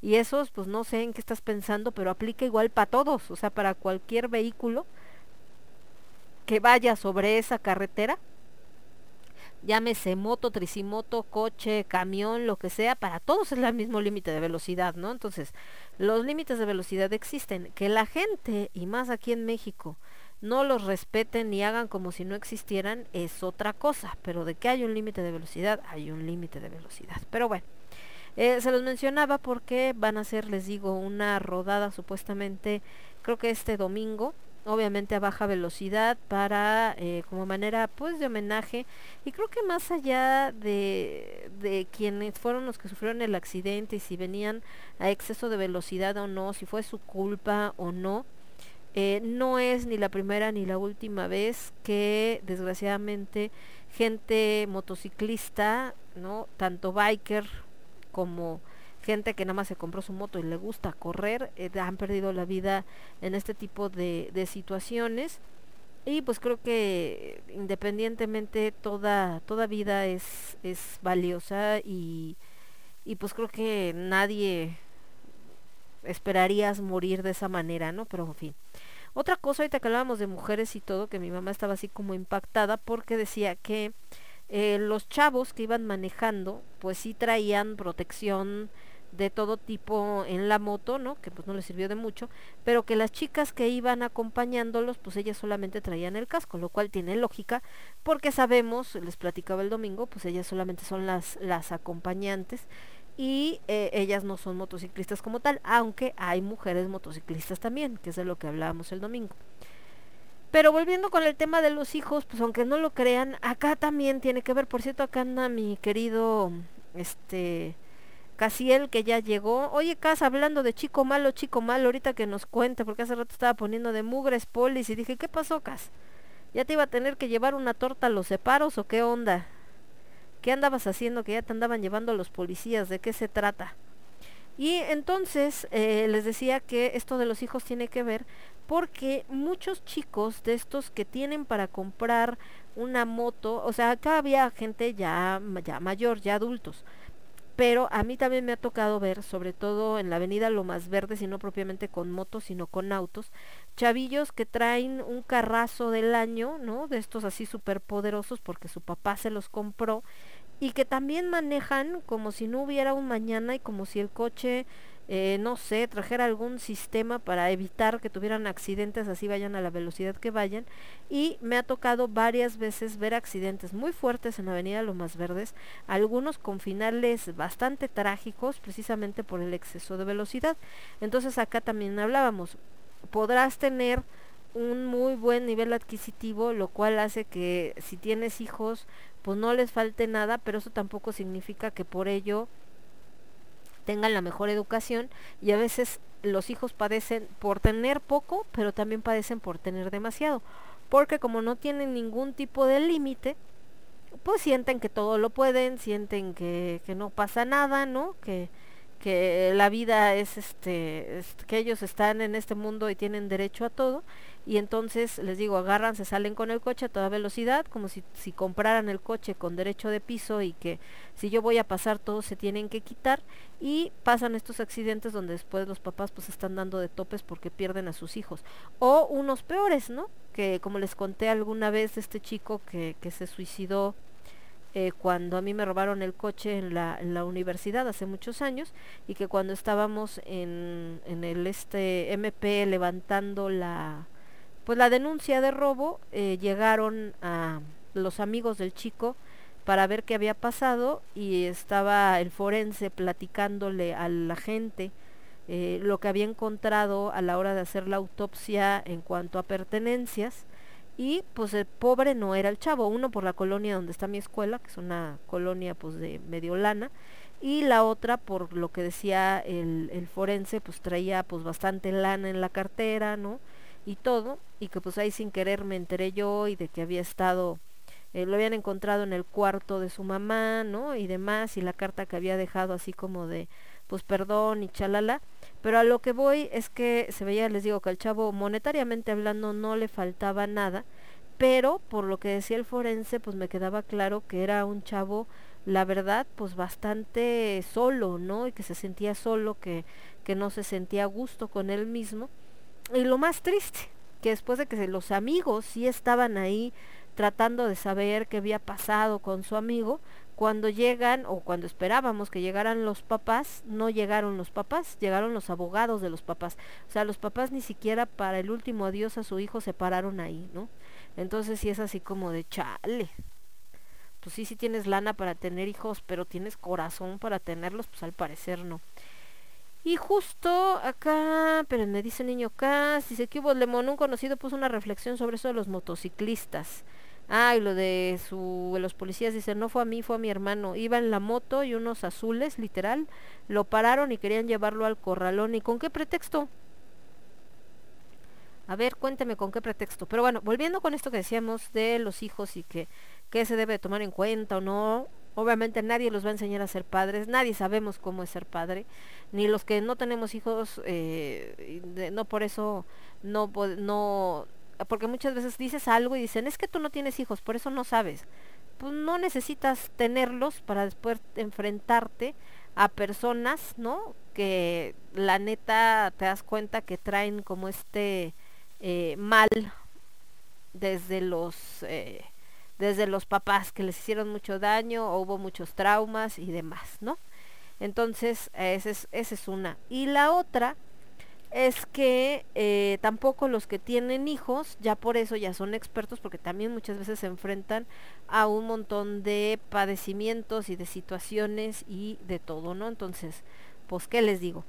Entonces, eh, pero volviendo a esto de, de las eh, traumas o de las cosas que lo te pueden provocar los papás, ¿no? o las cosas que vives en la infancia, hay un artículo acá que encontré que dice, dice, somos cada vez más conscientes de la importancia del apego en la infancia, no solo en cuanto a educar con refuerzos materiales, sino también con refuerzos emocionales, los más importantes. Basar la estimulación y la seguridad de un niño con aportaciones materiales va a tener consecuencias, lo que estamos platicando.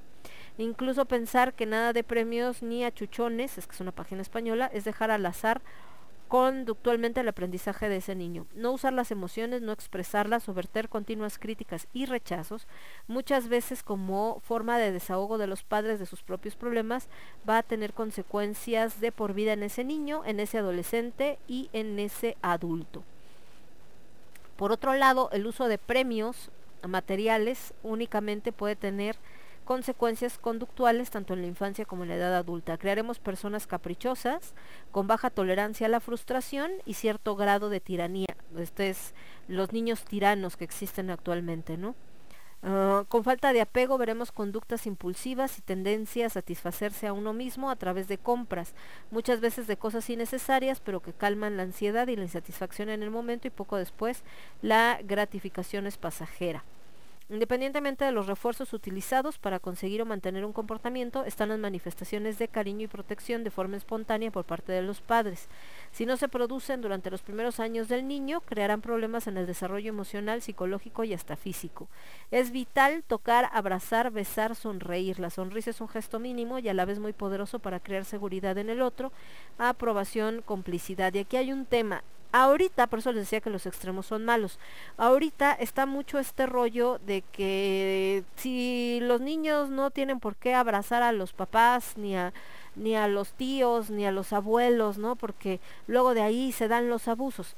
Es correcto. Muchos niños que desgraciadamente sufrieron abuso sexual fue por gente de la familia, por el primo, el tío, el abuelo y a veces hasta el padre, y eso está muy cañón, ¿no? Y en menos eh, ocasiones, pero también ha sucedido hasta la madre.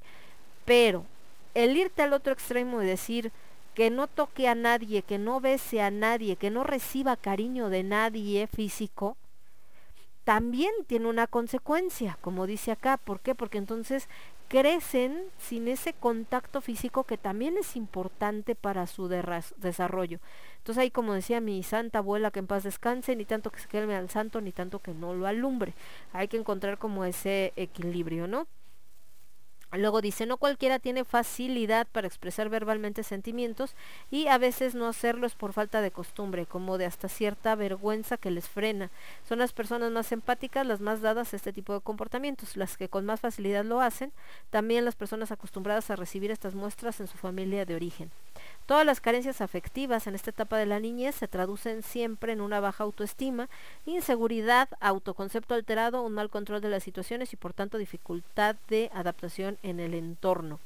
Y el otro tema de todos estos traumas que normalmente se desarrollan en la infancia es cuando viene las relaciones de pareja, ¿no? Porque obviamente al ser adulto sigues arrastrando esta carencia y cuando decides emparejarte con alguien, entonces pues también vas a tener ciertas complicaciones. De hecho dice que eh, cuando somos adultos seguimos arrastrando estas carencias y cuando más notorias se hacen es en los momentos de las relaciones interpersonales y en las relaciones de pareja. Hay una necesidad de aprobación y de establecer un vínculo de seguridad con los otros que se traduce en conductas de dependencia emocional y sumisión emocional sobre todo. No siempre somos conscientes, pero buscamos la palmadita.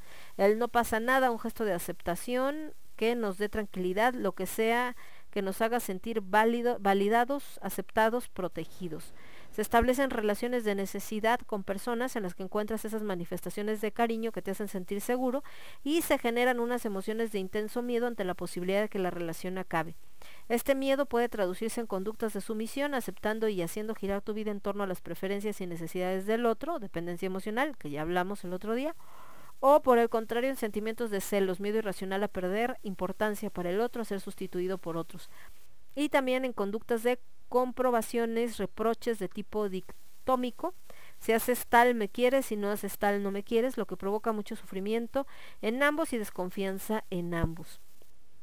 Se establecen esquemas mentales sobre la cantidad de amor basados en conductas relacionadas con hacer sacrificios. Cualquier señal interpretada como indicativo de amenaza de pérdida se traduce en intensificar, agradar al otro o a los demás, tanto en relaciones de pareja como en relaciones de amistad o en conductas defensivas basadas en este pensamiento irracional que lo único que consiguen es alejar a la otra persona por incomprensión de esta de lo que pasa, llegando incluso a cumplirse la profecía autocumplida. Y bueno, esto pues también por parte de... Y dice que el pretexto para que lo hayan parado fue por el cilindraje. Déjalo a mi hermano para que me dé detalles de nuevo. O sea, venía por los carriles centrales de periférico de una avenida principal y tiene una moto más chiquita de 125 centímetros cúbicos, porque si es así, entonces por eso lo pararon. bueno, vámonos con música y ahorita seguimos platicando de esto porque eso es una realidad, chicos. El adulto que somos hoy, por supuesto, tiene mucho que ver con el niño que fuimos. Entonces, no es pretexto porque obviamente como adulto tenemos que lidiar con todas estas cosas y superarlas, pero sí sí puede partir de ahí, ¿no? Muchos de los problemas que el día de hoy tenemos como adultos sí parten desde situaciones que vivimos en nuestra infancia. Nos vamos con cellos Esto de Michael Jackson que se llama They Don't Care About Us. Y después Mecano con 50 palabras, 60 palabras o 100. Y yo regreso. Yo soy Lemon. Esto es Lágrimas de Tequila. Y lo escuchas únicamente a través de Radio Estridente. Vuelvo. Transmitiendo para todo el universo. Transmitiendo para todo el universo. Radio Estridente.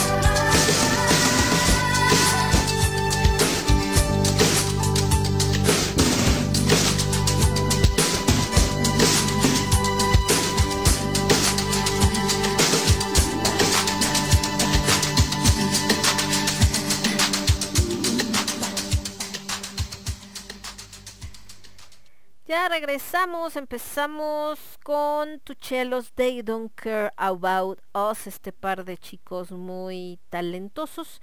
Y después escuchamos a Mecano, esta excelente banda española de los 80s, 90s y más, con esto que se llamó 50 palabras, 60 palabras o 100. Y justo que ahorita que hablábamos de las consecuencias que tiene ciertas heridas, ¿no? Que se generan justo en, en la infancia y después repercuten en las relaciones personales. Bueno, en esta canción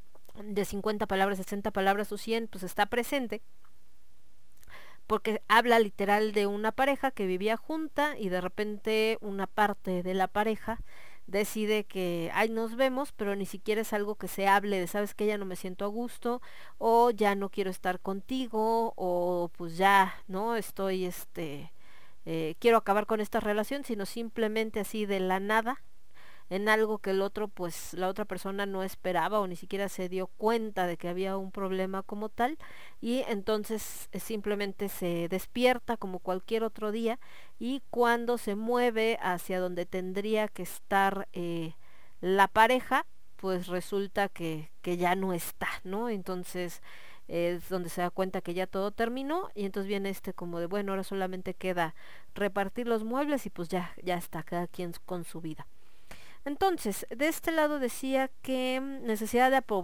aprobación que también se genera eh, después ya como adultos pero es un problema que se genera en la infancia Dice, este patrón suele ocurrir en todas las posibles relaciones que se mantengan a lo largo de la vida de estas personas y se caracteriza por una necesidad constante de aprobación y manifestación según esquemas personales subjetivos del amor.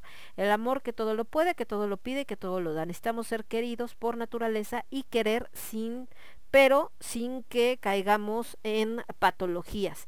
También esta parte de gente que dice, no, el amor no es necesario, yo puedo estar solo, no me importa, no necesito a nadie, también es una patología, ¿eh? porque el ser humano por naturaleza necesita también el ser querido y necesita querer, es parte de la vida.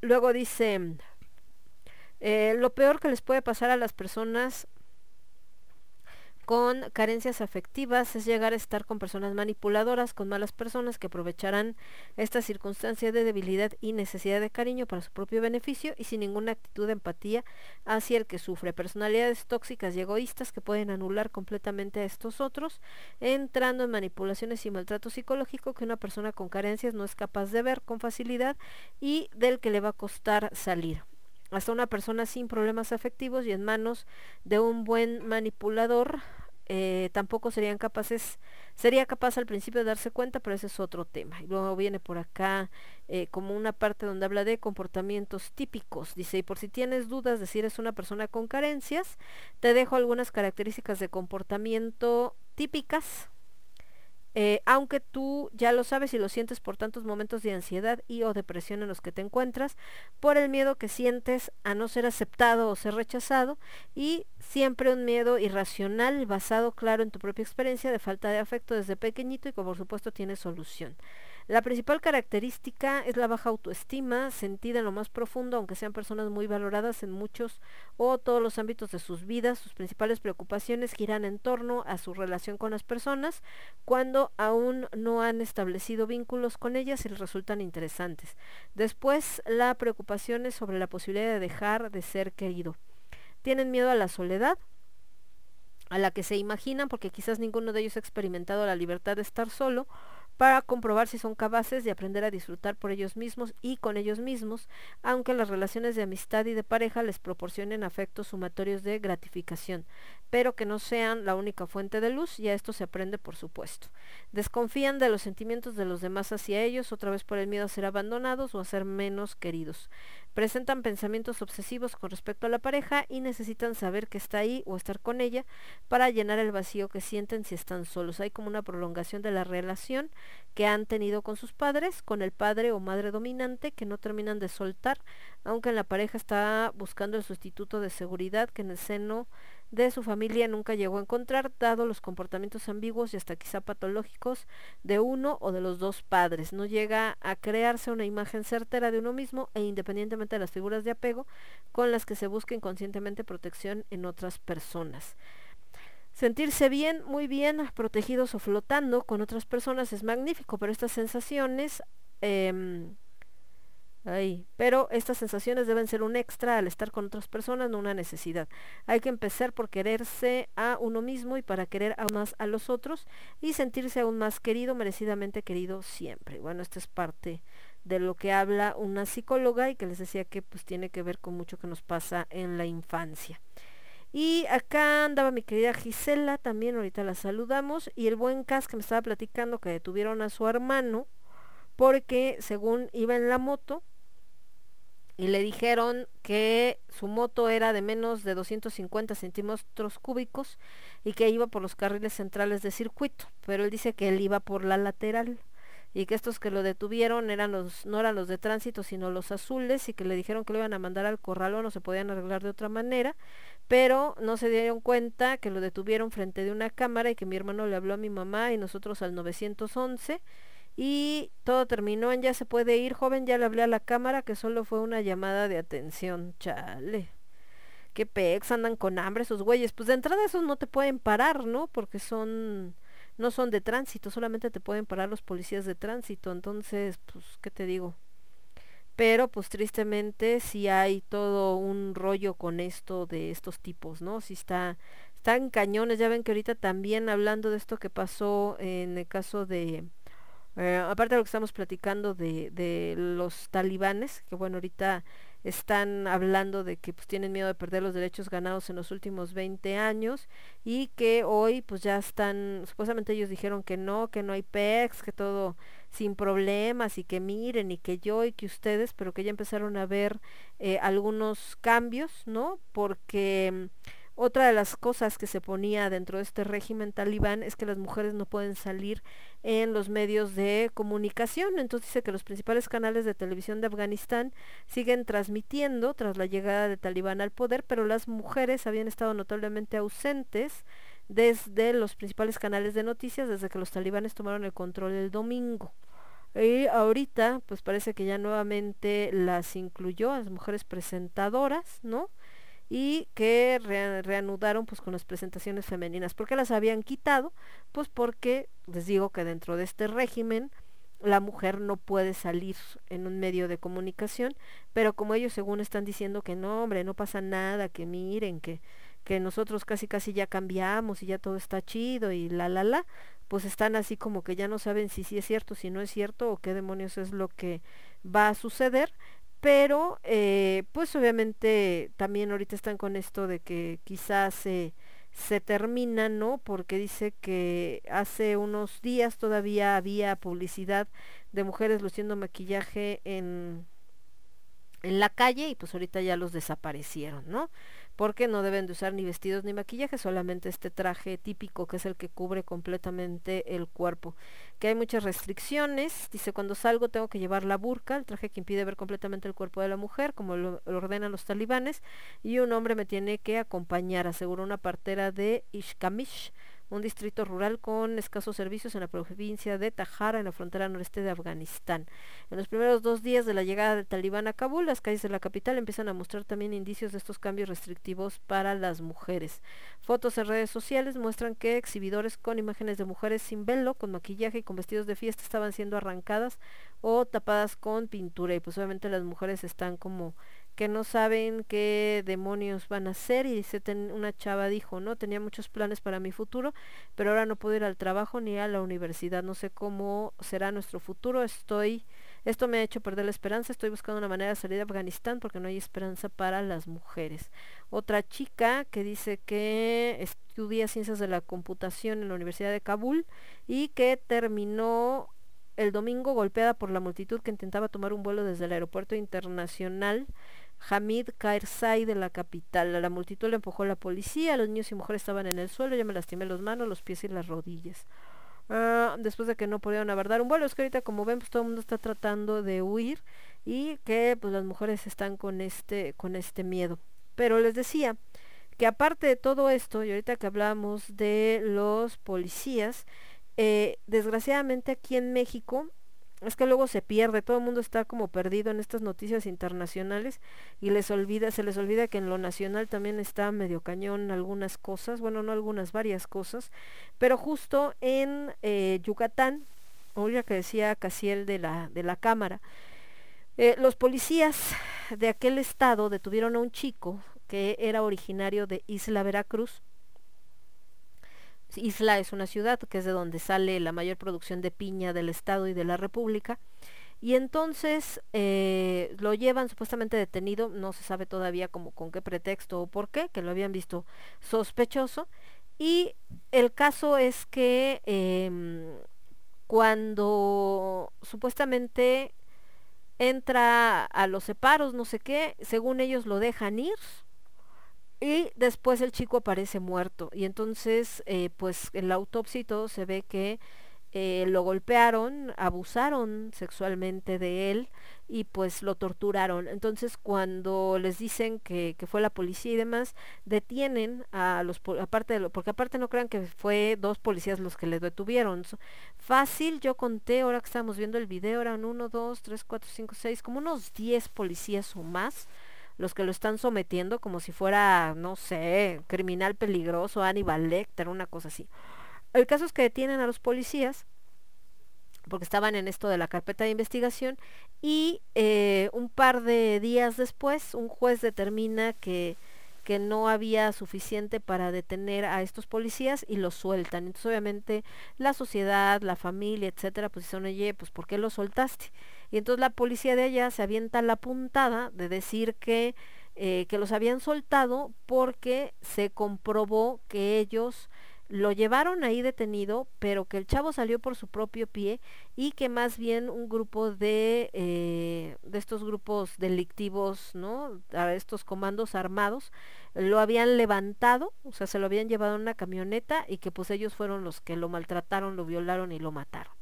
Pero, como dice Cass, no contaban con las cámaras. Entonces se filtraron estos videos donde se ve cómo lo bajan de esta, este, bueno, no patrulla, de estas que son como, lo eran antes las Julias, de estas camionetas, ¿no? Eh, lo bajan esposado, les digo, como entre 10 policías, cómo lo vienen eh, jaloneando, etcétera. Luego se ve que cae a la entrada de, del separo este y ya no se alcanza a ver porque el ángulo de la cámara no, no lo capta. Y ya cuando entran al separo, el chico ya viene inconsciente, entonces prácticamente lo vienen arrastrando, pero ya está todo como desguanzado. Entonces, pues digo, no contaban con esa cámara y ahorita que salió, pues se armó porque pues eh, no solamente es el hecho de la muerte de este muchacho, sino el que están falseando información y pues eso va a acabar en todo un desmoder porque va a ser una purga completa de la policía de Yucatán, segurísimo. Y bueno, por acá está poniendo cascarita triste, pues sí, porque les digo que está ahorita, pues como les comentaba, que mucha gente que no cree en los astros y todo, pero sí, ahorita por estas combinaciones planetarias estamos en unas situaciones bien, bien violentas. Acá lo bueno, lo que tenemos que, que pensar, ¿no? Es que... Eh, que parece que ya no falta tanto para que salga esta esta combinación eh, planetaria y pues esperemos neta porque ya urge. Ah, espérenme porque ya se congeló el, el SAM.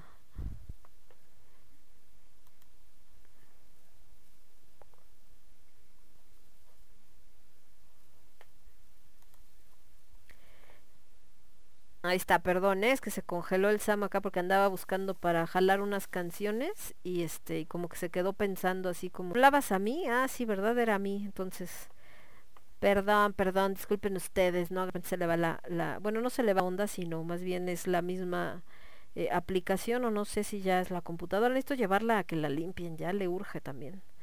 Una, una desparasitada, literal, así como los, este como los perritos. Por acá mi querida Gis dice, hola linda noche. Hola mi querida Gis, ¿cómo estás? Eh, y de este...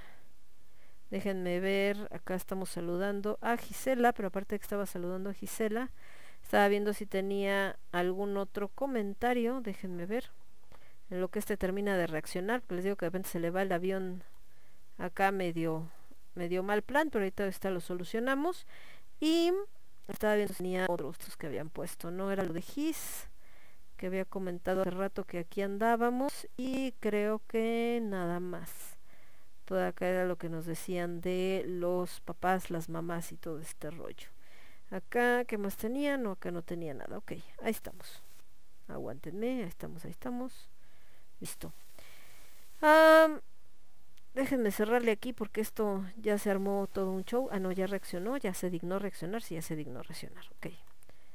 Entonces, es que no me deja avanzar, o sea, me están oyendo, ustedes lo crean, mientras me estoy yo aquí peleando con esto, porque no me deja avanzar a querer poner las canciones. Déjenme jalo una rola ya, la porque sí, este, le da el camafán de repente.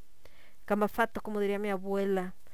Eh, ¿Qué más tengo por acá? No, acá está bien. Entonces les decía que pues todas estas situaciones y todas estas heridas que de repente surgen de, de la infancia y pues repercuten en nuestro comportamiento como adultos son las que mucha gente actualmente pues trata por supuesto con el eh, pero el problema con México es que todavía se tiene esta idea de que el terapeuta o el ir al psicólogo es cosa de locos. O sea, es decir, que la gente normal o la gente sana, vamos a decir, no va al psicólogo, porque eso es solamente cuando estás mal de tu cabeza, cuando estás enfermo, cuando tienes algún padecimiento mental y demás, cosa que pues es una mentira, ¿no? Realmente eh, una visita al psicólogo pues tendría que ser algo de lo más, eh,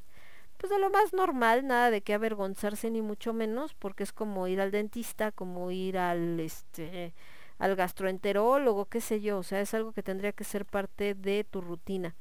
Eh, para los gringos eh, sí es algo como muy natural esto de ir al, al, psicólogo. Realmente ellos no tienen mayor empacho, ¿no? O sea, para ellos es como, como un día a día e incluso es la primera opción que buscan siempre cuando eh, tienen alguna bronca de pareja, cuando tienen alguna situación de con la gente del trabajo, en fin, y aquí en México pues todavía no. Desgraciadamente aquí en México todavía estamos con este con este rollo como de este no puedes pedir ayuda, tú arregla tus problemas y si pides ayuda es que el que estás mal eres tú y bueno, entonces eh, sí tenemos que ir como que rompiendo con estas eh, pues con estas ideas que son realmente arcaicas y tratar de tener como mayor eh, eh, como mayor este sanidad mental. Pero es que ya por fin reaccionó esta cosa, pero ahora voy a jalar el ataque, entonces espérenme tantito, eh, aguántenme. Estamos de este lado, al menos ya jaló una rola, porque la otra les digo que sí se puso así como de, a ver, mi chavo, ¿qué onda? Tranquilízate tu vida. les voy a poner a la señorita Ingrid, esta francesa que cantaba, bueno, que canta bastante chido, nada más que creo que nada más hubo un disco que fue el que pegó aquí en México y luego como que desapareció del mapa, ¿no? Y ya, ahí está. Y déjenme ver acá qué más tenemos. Y nada más. Eh, eh, eh, eh, eh. Eh, no, este es de este lado. Déjenme ver qué más tengo. Vamos con algo de la oreja de Van Gogh de lo que te conté mientras te hacías la dormida. A veces otra, hablando de, de hijos, fíjense que luego cuando los niños son de los que requieren como atención, que te gusta que te hagan caso, y luego hay papás que son medio despistados, como una personita que yo conozco, llámese mi madre, y entonces pues de repente te sientes así como de chale, no me pelan, ¿no? Y no es que no te quieran, simplemente que pues como que traen la cabeza en otra cosa o yo no sé. Vámonos con esto que se llama Puedes contar conmigo, ahorita hablando precisamente de estas ondas de Transmitiendo para todo el universo, Radio Estridente.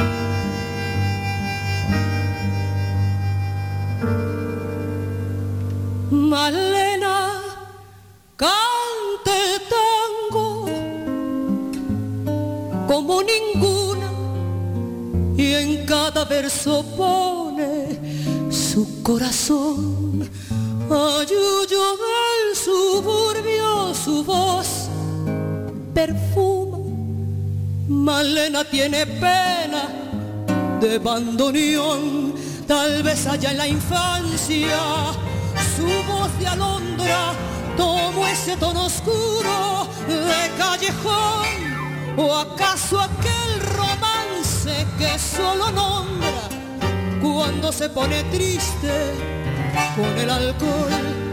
Malena canta el tango con voz de sombra. Malena tiene pena de bandoneón.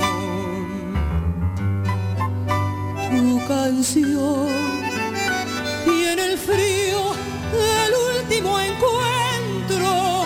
Tu canción se hace amarga en la sal del recuerdo.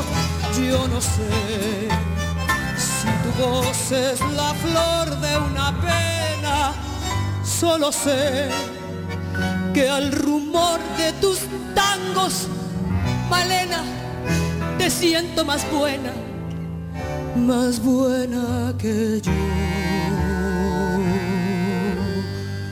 Tus ojos son oscuros como el olvido, tus labios apretados como el rencor, tus manos dos palomas que sienten frío, tus venas tienen sangre de bandoneón, tus tangos son criaturas abandonadas que cruzan por el barro del callejón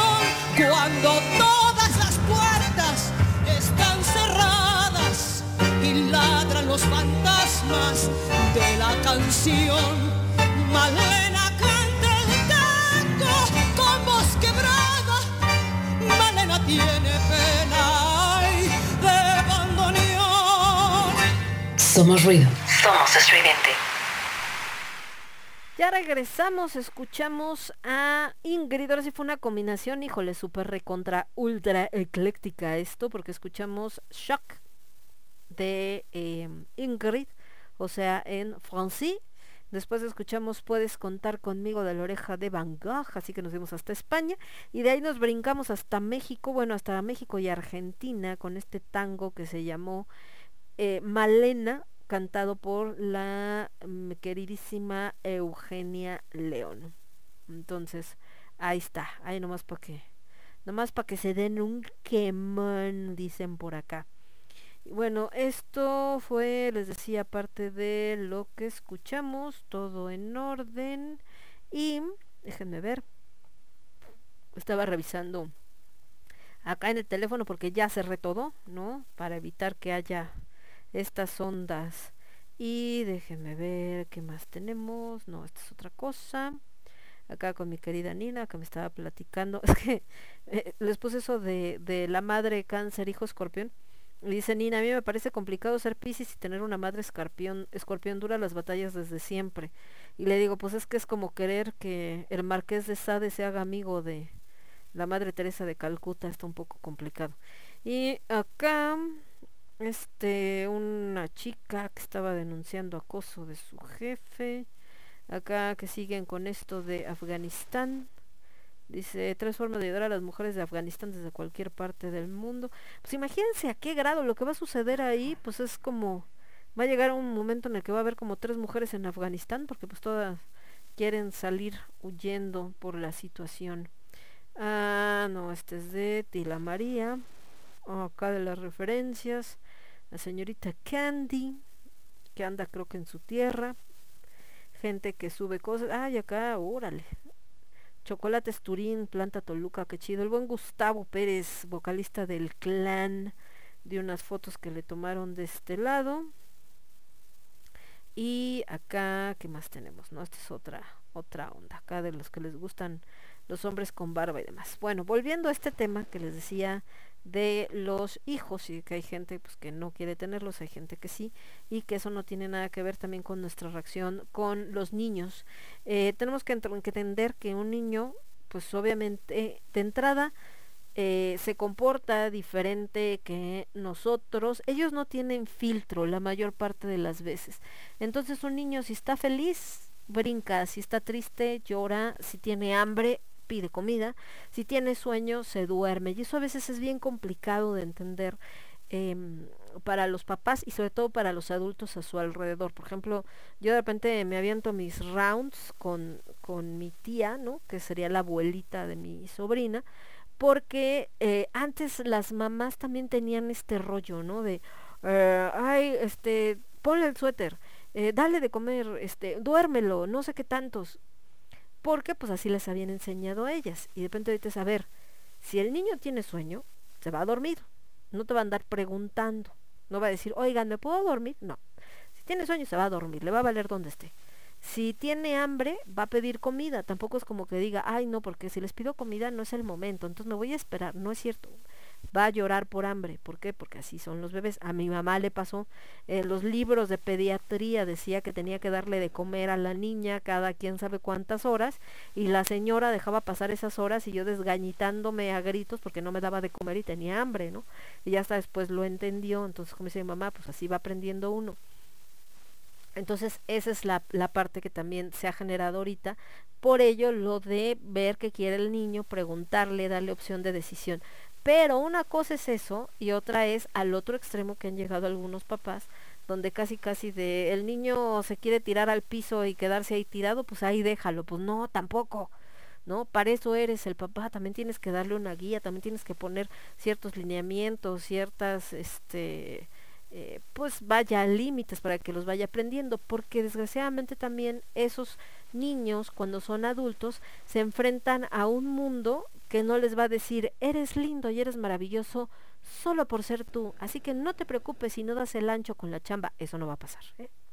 Y entonces caen, como decía este artículo que estábamos leyendo, en una frustración tremenda porque las cosas pues no suceden como les habían imaginado o como sus papás les dijeron que iba a ser todo y que el mundo los iba a querer y los iba a aceptar y les iba a aplaudir solamente por ser ellos. Y pues se dan cuenta de que oh cielos así no funciona el mundo y pues es un golpe demasiado fuerte que algunos desgraciadamente pues no soportan, ¿no? Y a veces toman decisiones demasiado drásticas y que eh, pues son más trágicas de lo que deberían de ser. Nos vamos a ir con un poco de música. Me voy a ir con esto que se llama Don't Turn Around de los señores de Ace of Base. Y después nos vamos con esta canción que se me hace tan hermosa ya que hablaba por aquel buen cast de que es del Club de los Adoloridos, esta creo que sirve para esos momentos de de ay dolor ya me volviste a dar en el mismo lugar. Estoy hablando de Bang Bang, My Baby Shut Me Down, pero esta es la versión de Nicole Vega y es de la película de Pony y Clyde o de la serie creo más bien no de la película que la película es la que hicieron Warren Beatty con esta chava que después fue su mujer varios años, Annette Bening, creo que se llama, pero esta es de la serie más reciente. Y regresamos. Yo soy Lemón, esto es Lágrimas de Tequila y lo escuchas únicamente a través de Radio Estridente. Vuelvo. Estás escuchando Radio Estridente. Radio Estridente. Radio Estridente. Radio Estridente.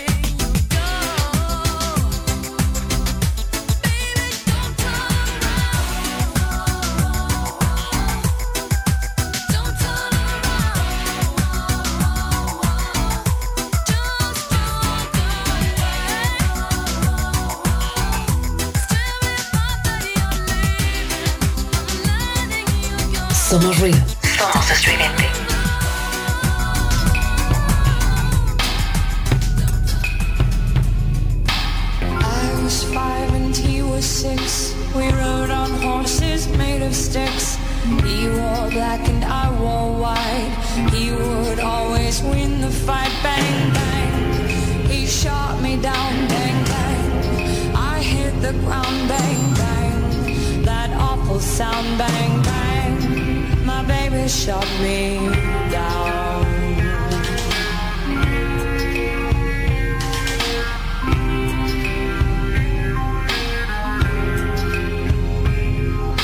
Seasons came and changed the time when I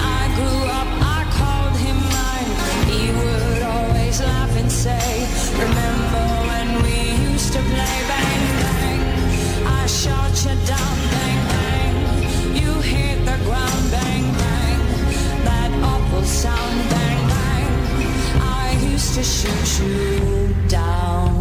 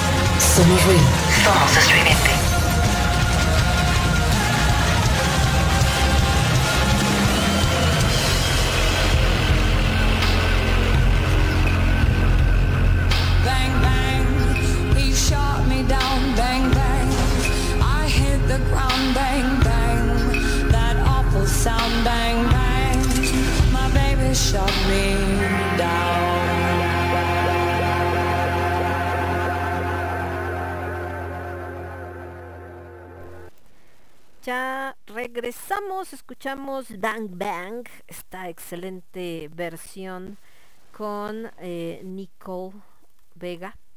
Me gusta mucho. También hay una versión que hicieron los chicos de Tuchelos con una cantante que también está, está muy muy buena, aunque es más tranquila, más oscura. Esta es un poco más, eh, ¿cómo le podemos decir? No es propiamente estridente la palabra. Pues, pues más hasta cierto punto medio rockerona. Escuchamos Ice of Base con Don't Turn Around también y estábamos checando acá que nos decían en la en Facebook, pero este checando con esto.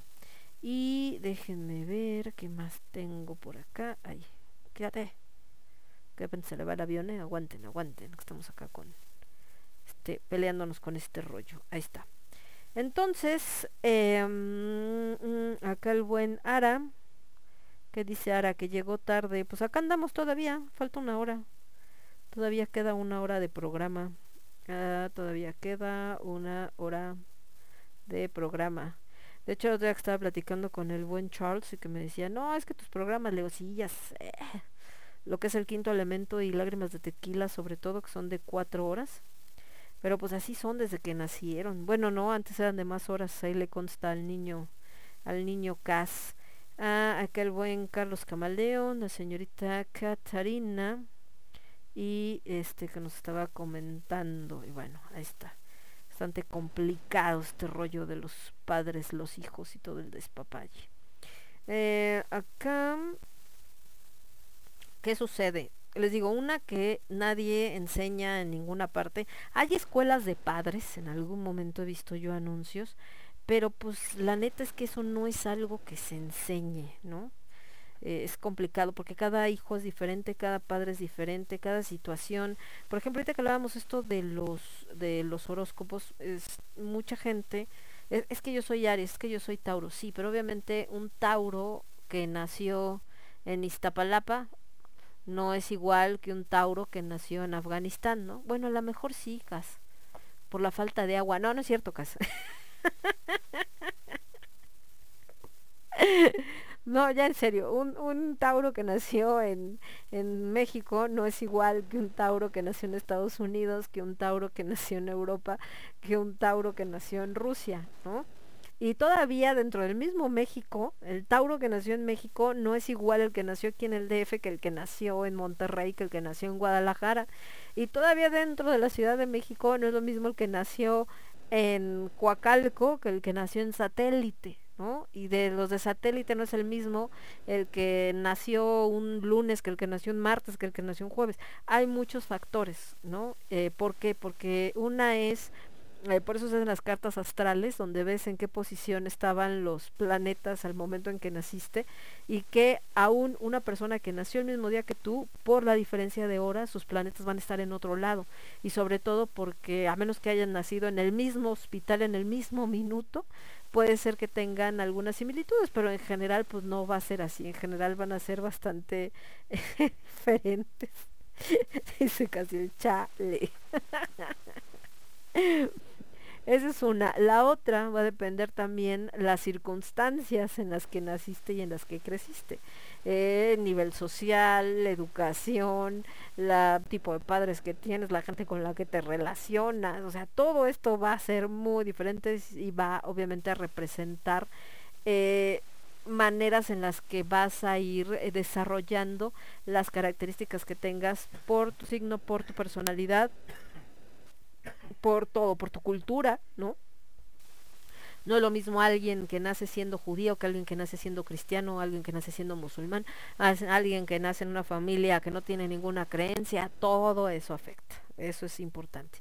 Entonces, en esto que decíamos de la escuela de padres, pues es la misma historia. Yo puedo agarrar decir, es que se recomienda que los niños hagan tal cosa o los niños dejen de hacer tal cosa. Pues sí, si hablamos de niños promedio, pero un papá, ahorita que decíamos de los signos, un papá que tenga a un niño, no, no pensando en el signo astrológico, pero en las características, que tenga un niño que es muy hiperactivo, que tiene muy poca paciencia, que le encanta estar en actividad constante, y le das el mismo consejo que el que tiene un niño que es más introspectivo, que le gusta más bien leer o estar en su cuarto, no le gusta convivir con otros niños, eh, él es feliz en su propio mundo y tienes a otro papá que su hijo es alguien que la actividad física le da alergia casi casi y él prefiere juegos más mentales. Entonces son tres niños muy diferentes y a los tres les vas a dar el mismo consejo de cómo interactuar en sociedad. ¿Qué es lo que va a suceder? Pues que va a ser un desastre, ¿no? Porque si tú agarras y dices, no, es que la mejor manera de hacer amigos es que ustedes le digan que vaya y que se acerque a los niños y les hable, y si no quiere, oblíguenlo. Entonces, el niño que es hiperactivo, pues igual no va a tener bronca, pero los otros niños van a salir huyendo porque van a decir, este está loco, tiene demasiada energía, demasiada fuerza. El niño que le encanta estar encerrado en su cuarto va a sufrir como nadie, va a sentir que es una tortura china porque no le gusta tener que interactuar con otros. Y el niño que es más mental, pues seguramente van a los, al niño que se le quiere acercar o con los que quiere interactuar, van a decir que es un sabelo todo porque no le van a entender. Entonces no son iguales, no puedes darles el mismo lineamiento. Obviamente hacer educación personalizada pues es complicado porque no hay recursos suficientes. Entonces ahí depende del padre cómo lo tropicalizas para aplicarlo en tu hijo. Te pueden dar mil consejos, pero solamente tú sabes cómo es tu hijo y solamente tú sabes cómo lo podrías utilizar con él o aplicar con él. Entonces digo, nadie sabe, nadie nace sabiendo cómo hacer este rollo. no hay papás perfectos, no hay hijos perfectos, pero lo que sí hay es diferentes tipos de personalidad. Por eso es que tanto de repente se ha criticado el sistema educativo, porque eh, está hecho como muy generalizado. Entonces, esto hace, eh, por ejemplo, estos sistemas escolarizados, lo que hacen es que niños que su manera de aprender es más cinética, es decir, que aprenden haciendo, pues se aburren mortalmente, porque el sistema escolarizado literal es siéntate y apunta, ¿no? Y niños que son muy visuales, pues también sienten que se les cuatrapetea la mente porque nada más les dictan y escriben. Y solamente aquellos niños que son más metódicos, que normalmente son los menos, son los que sí lo aprovechan. Entonces sale el examen y resulta que el niño que es muy metódico sí saca buena calificación, pero los otros dos no y entonces ah, son burros, pues no son burros, simplemente tienen una manera distinta de aprender. Y eso es algo que normalmente y sobre todo en el tercer mundo nunca se le da importancia a cómo aprende cada uno. Hay niños que son muy artísticos, creo que todos los que nos dedicamos a, a las artes pasamos por esto en la escuela, donde nuestra mente era como no era tan abstracta, sino era una mente más eh, pues más surrealista, de repente no, no es surrealista la palabra. Más bien, nuestra mente es más abstracta y no es tan racional. Entonces, cuando te ponen un sistema donde todo es completamente racional, pues te cuesta mucho en tu cabeza abstracta tratar de ponerle eh, pies y cabeza. Y por eso cuando había otras labores que eran de pintar o de escribir y todo, pues uno feliz, porque ahí sí era tu mero mole, y tus compañeros que eran más metódicos, pues sentían que se les iba el mundo para abajo porque no sabían cómo hacerle. Entonces, todo esto pues va determinando. Y también les digo, la bronca es en esta educación cuando los papás o se van al extremo donde sí lo que el niño quiera y entonces se convierten en amigos y no en padres y los niños crecen sin ninguna directriz y siendo adultos sufren todos estos rechazos y toda esta frustración y todos estos traumas y entonces no saben qué hacer con esa información. Y por otro lado los niños donde vieron un sistema demasiado estricto pues tienen este miedo a salir al mundo porque a quién les va a decir qué hacer eh, o son niños que crecen eh, muy limitados o muy retraídos y también como muy eh, ¿cómo se puede decir? También se me fue la, la palabrita ahorita. Ay, pues que han estado así como muy castrados, pero es que no es castrados la palabra, que no los dejan muy reprimidos realmente, o sea que están, eh, de todo se reprimen, ¿no? También en su vida normal. Y el problema es que luego se encuentran con parejas que son todo lo contrario, todo lo que ellos no pudieron hacer lo tiene la pareja, pero pues con las consecuencias también funestas, ¿no? Porque son gente que a veces se aprovecha de ellos o eh, los lastima y entonces pues todo esto vamos, todo este bagaje lo vamos arrastrando y sobre todo lo vamos haciendo, eh, vamos haciendo sufrir a los demás con nuestro bagaje de traumas. Por eso les decía que en esto a veces de las relaciones, el de es que yo me encontré... Eh, eh, con X persona, ¿no? Y entonces ahora sí me va a complementar, ¿no, hijos? Que no debes de buscar una pareja para complementarte, debes buscar una pareja para compartir, porque complementarte quiere decir que quieres que llene tus vacíos y que si esa persona no está te vas a poder te vas a volver a quedar con esas ausencias y no no es la idea.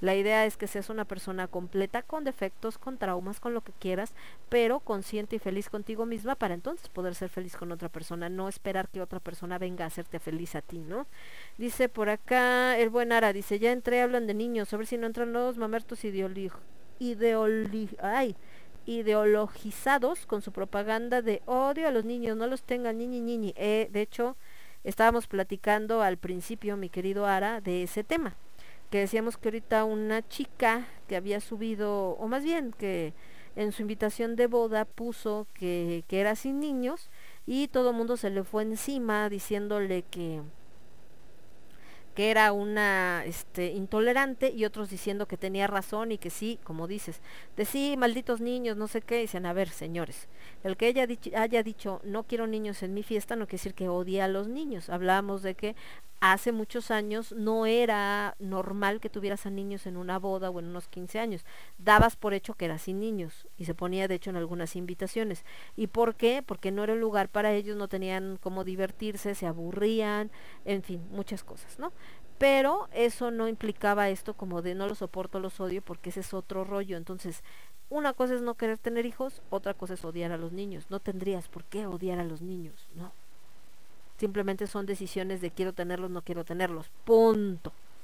Ya de ahí a los detesto es como cuando, es como la gente también cuando tienes gatos. Y entonces dicen, es que yo odio a los gatos. Ah, chinga, pues ¿qué te hicieron o qué, no? Ay, pues no sé, no nada. Entonces pues, los odias, ¿por qué los vas a odiar?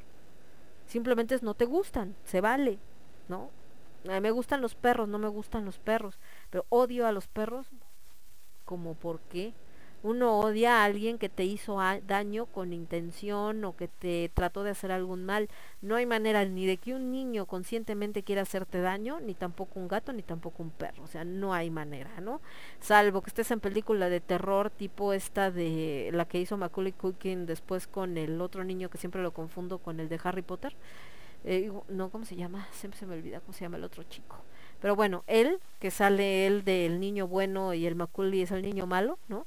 Pero de ahí, o que sea de estos eh, personajes tipo las gemelas estas terroríficas, pero en general un niño no tiene este concepto de maldad, de, de ser malo porque sí, o de tratar de hacerle daño a alguien. Simplemente son niños, están jugando, están haciendo, corriendo, haciendo travesuras, gritando, riéndose, lo que sea. Hasta ahí no es como que lo hagan con el afán de fastidiar a los demás.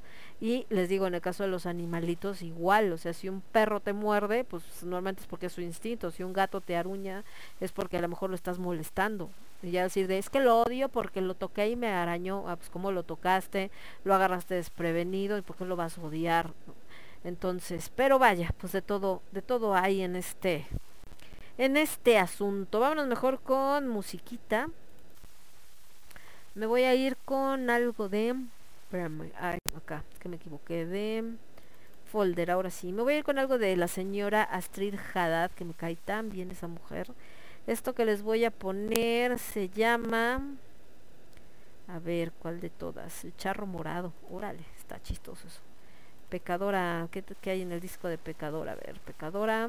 Oh, que cambia en lugar de chica solitaria. Se acabó el jabón, es cuando se acabó el jabón. Es que tiene de repente unas canciones con cada nombre la señora Astrid Haddad que te mueres de risa. Y después de Astrid Haddad con Se acabó el jabón, nos vamos a ir con algo de...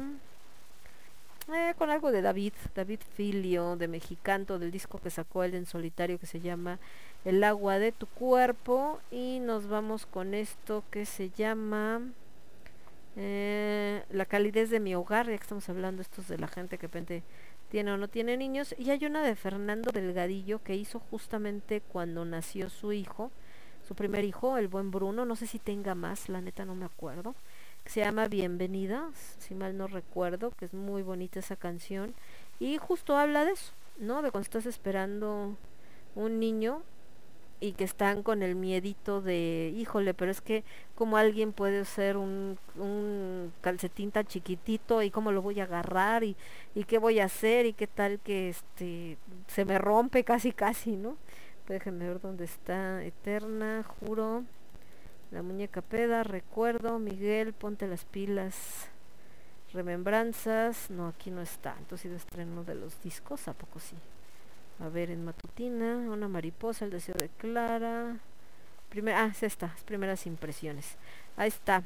Nos vamos con estas tres porque primeras impresiones es muy chiquita. Y yo regreso con ustedes. Yo soy Lemon, esto es Lágrimas de Tequila y lo escuchas únicamente a través de Radio Estridente. Regresamos. Somos ruido, somos estridente.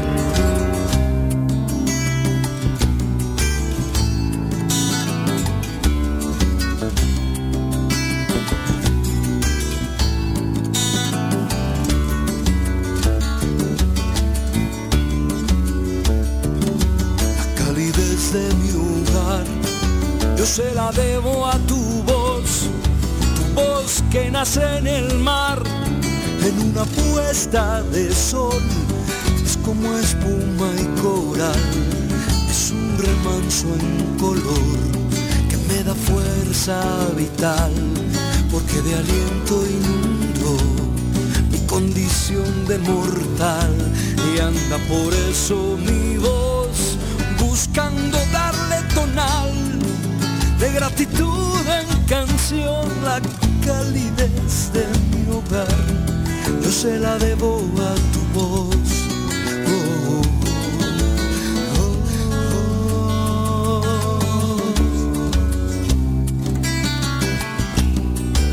Somos ruido. Somos estridente.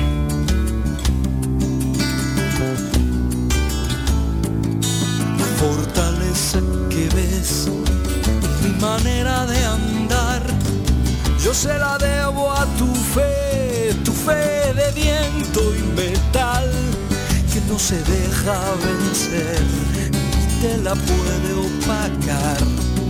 Más adversa ocasión te asaltó en crisis total, tu fe simbrada no da nunca su brazo a torcer.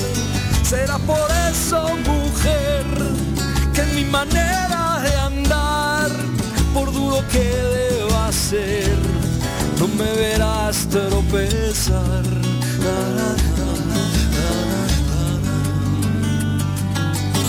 En tal fortuna mi cuento toma sentido y es justo armarle fresco un suspiro de gratitud a tu empeño. Mujer que has puesto en el fuego las manos y el alma en frío, serás por siempre mi tema, mi vocación, mi delirio.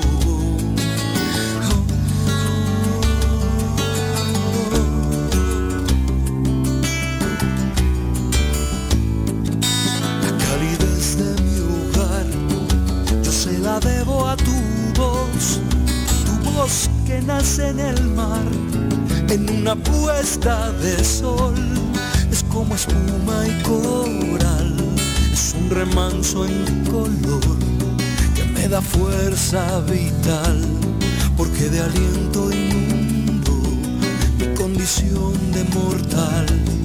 Y anda por eso mi voz buscando darle tonal de gratitud en canción la calidez de mi hogar, yo se la debo a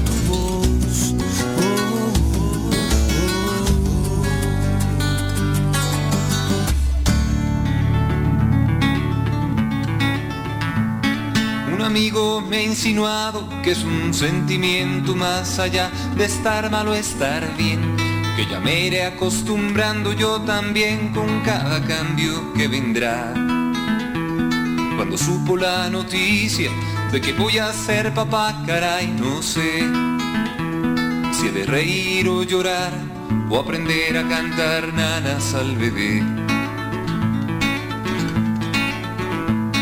Para ser franco soy puedo decir que me ha dado miedo un calcetín.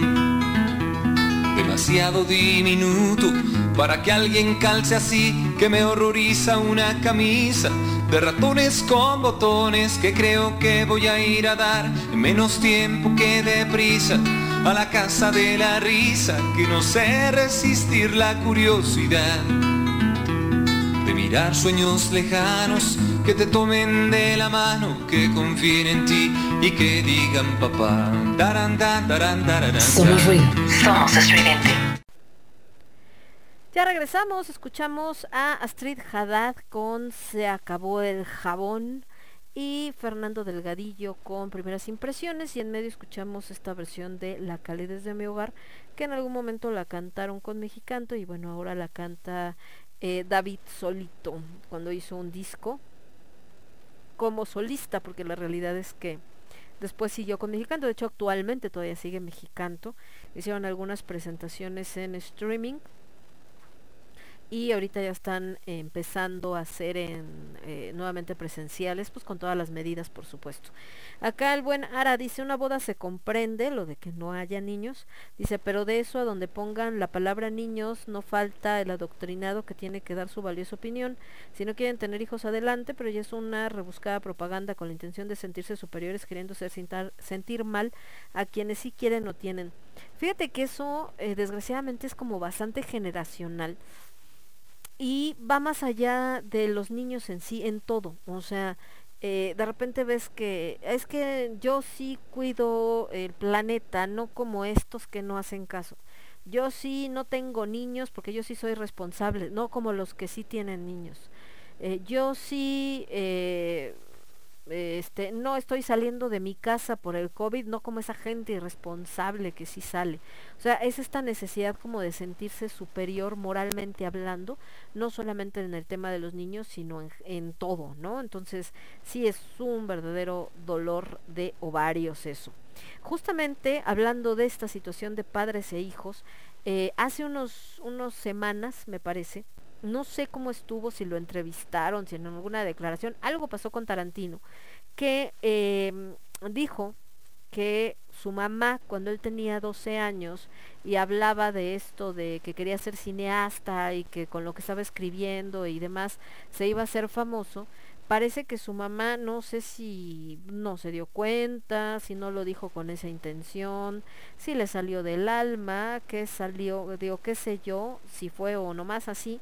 El caso es que le dijo eh, que cuando fuera famoso no iba a recibir un solo centavo de él, cosa que mencionaba eh, este que justamente mencionaba en esta entrevista y demás porque eh, lo ha cumplido. No le ha dado un solo un solo centavo a su madre de lo que ha ganado volviéndose famoso siendo cineasta no y entonces obviamente sobre todo la gente de México se le fueron encima porque eh, pues más la educación que tenemos en nuestro país que es así como que la madrecita es sagrada y así sea el peor monstruo tú no tienes derecho a juzgarla y casi casi lo que te pida tienes que hacer pues fue como un rollo de cómo se le ocurre, ¿no? Y casi casi este eh, malagradecido y bla bla bla.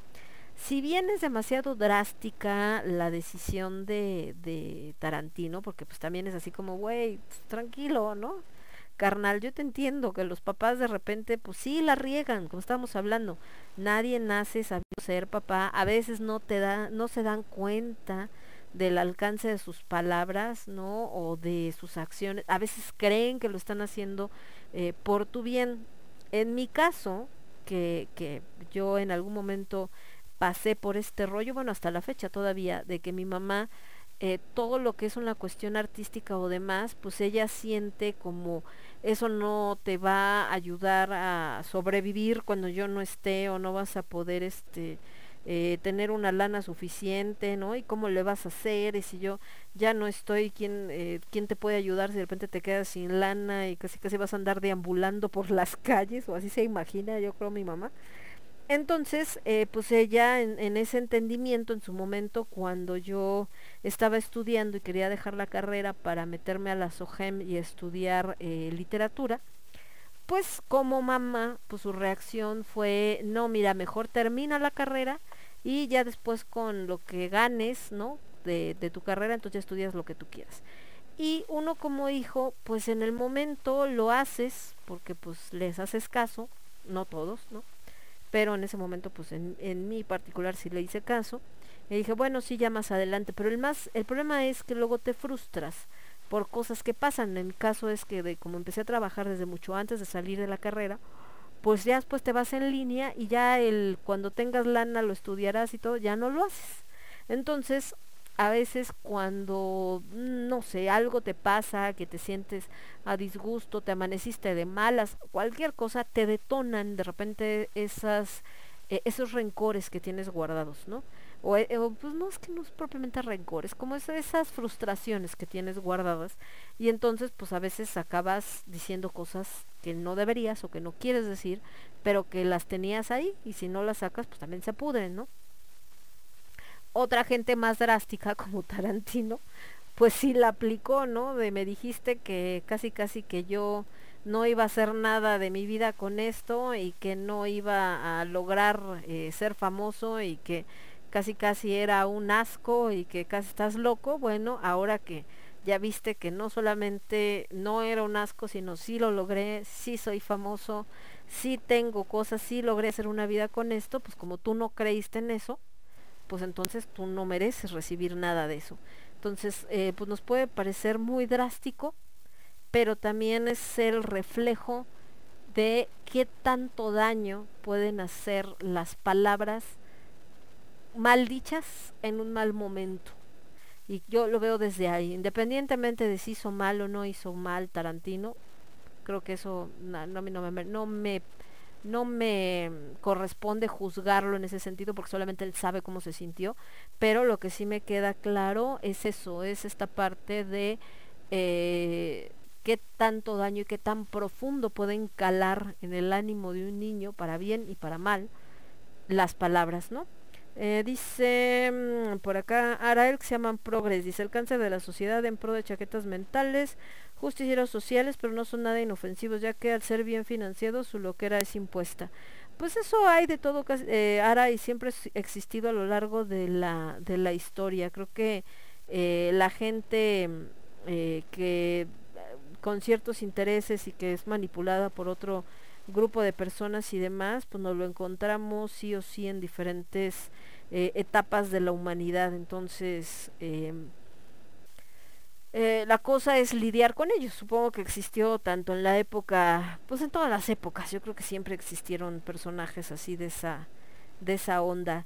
Y mmm, estaba viendo por acá una nota, ahorita que estamos hablando de, de todo este rollo de Bob Dylan que es el colmo que a estas alturas de la vida, por lo mismo que dice ahorita de los progres y todo esto, hay una lucha verdadera y necesaria por los derechos de las mujeres y que no eh, sigamos en esta época como antigua, ¿no? Donde eh, están con este rollo de, ay, ¿por qué las mujeres... Eh, si ya quieren hacer su vida, ¿no? Y ya no se quieren someter a un hombre y no sé qué tantos y por otro lado también el abuso a este pues a estos derechos que se han eh, que se han logrado y que se van hasta el otro extremo entonces pasar del querer ser eh, tener los mismos derechos ha pasado al tratar de destruir al sexo masculino.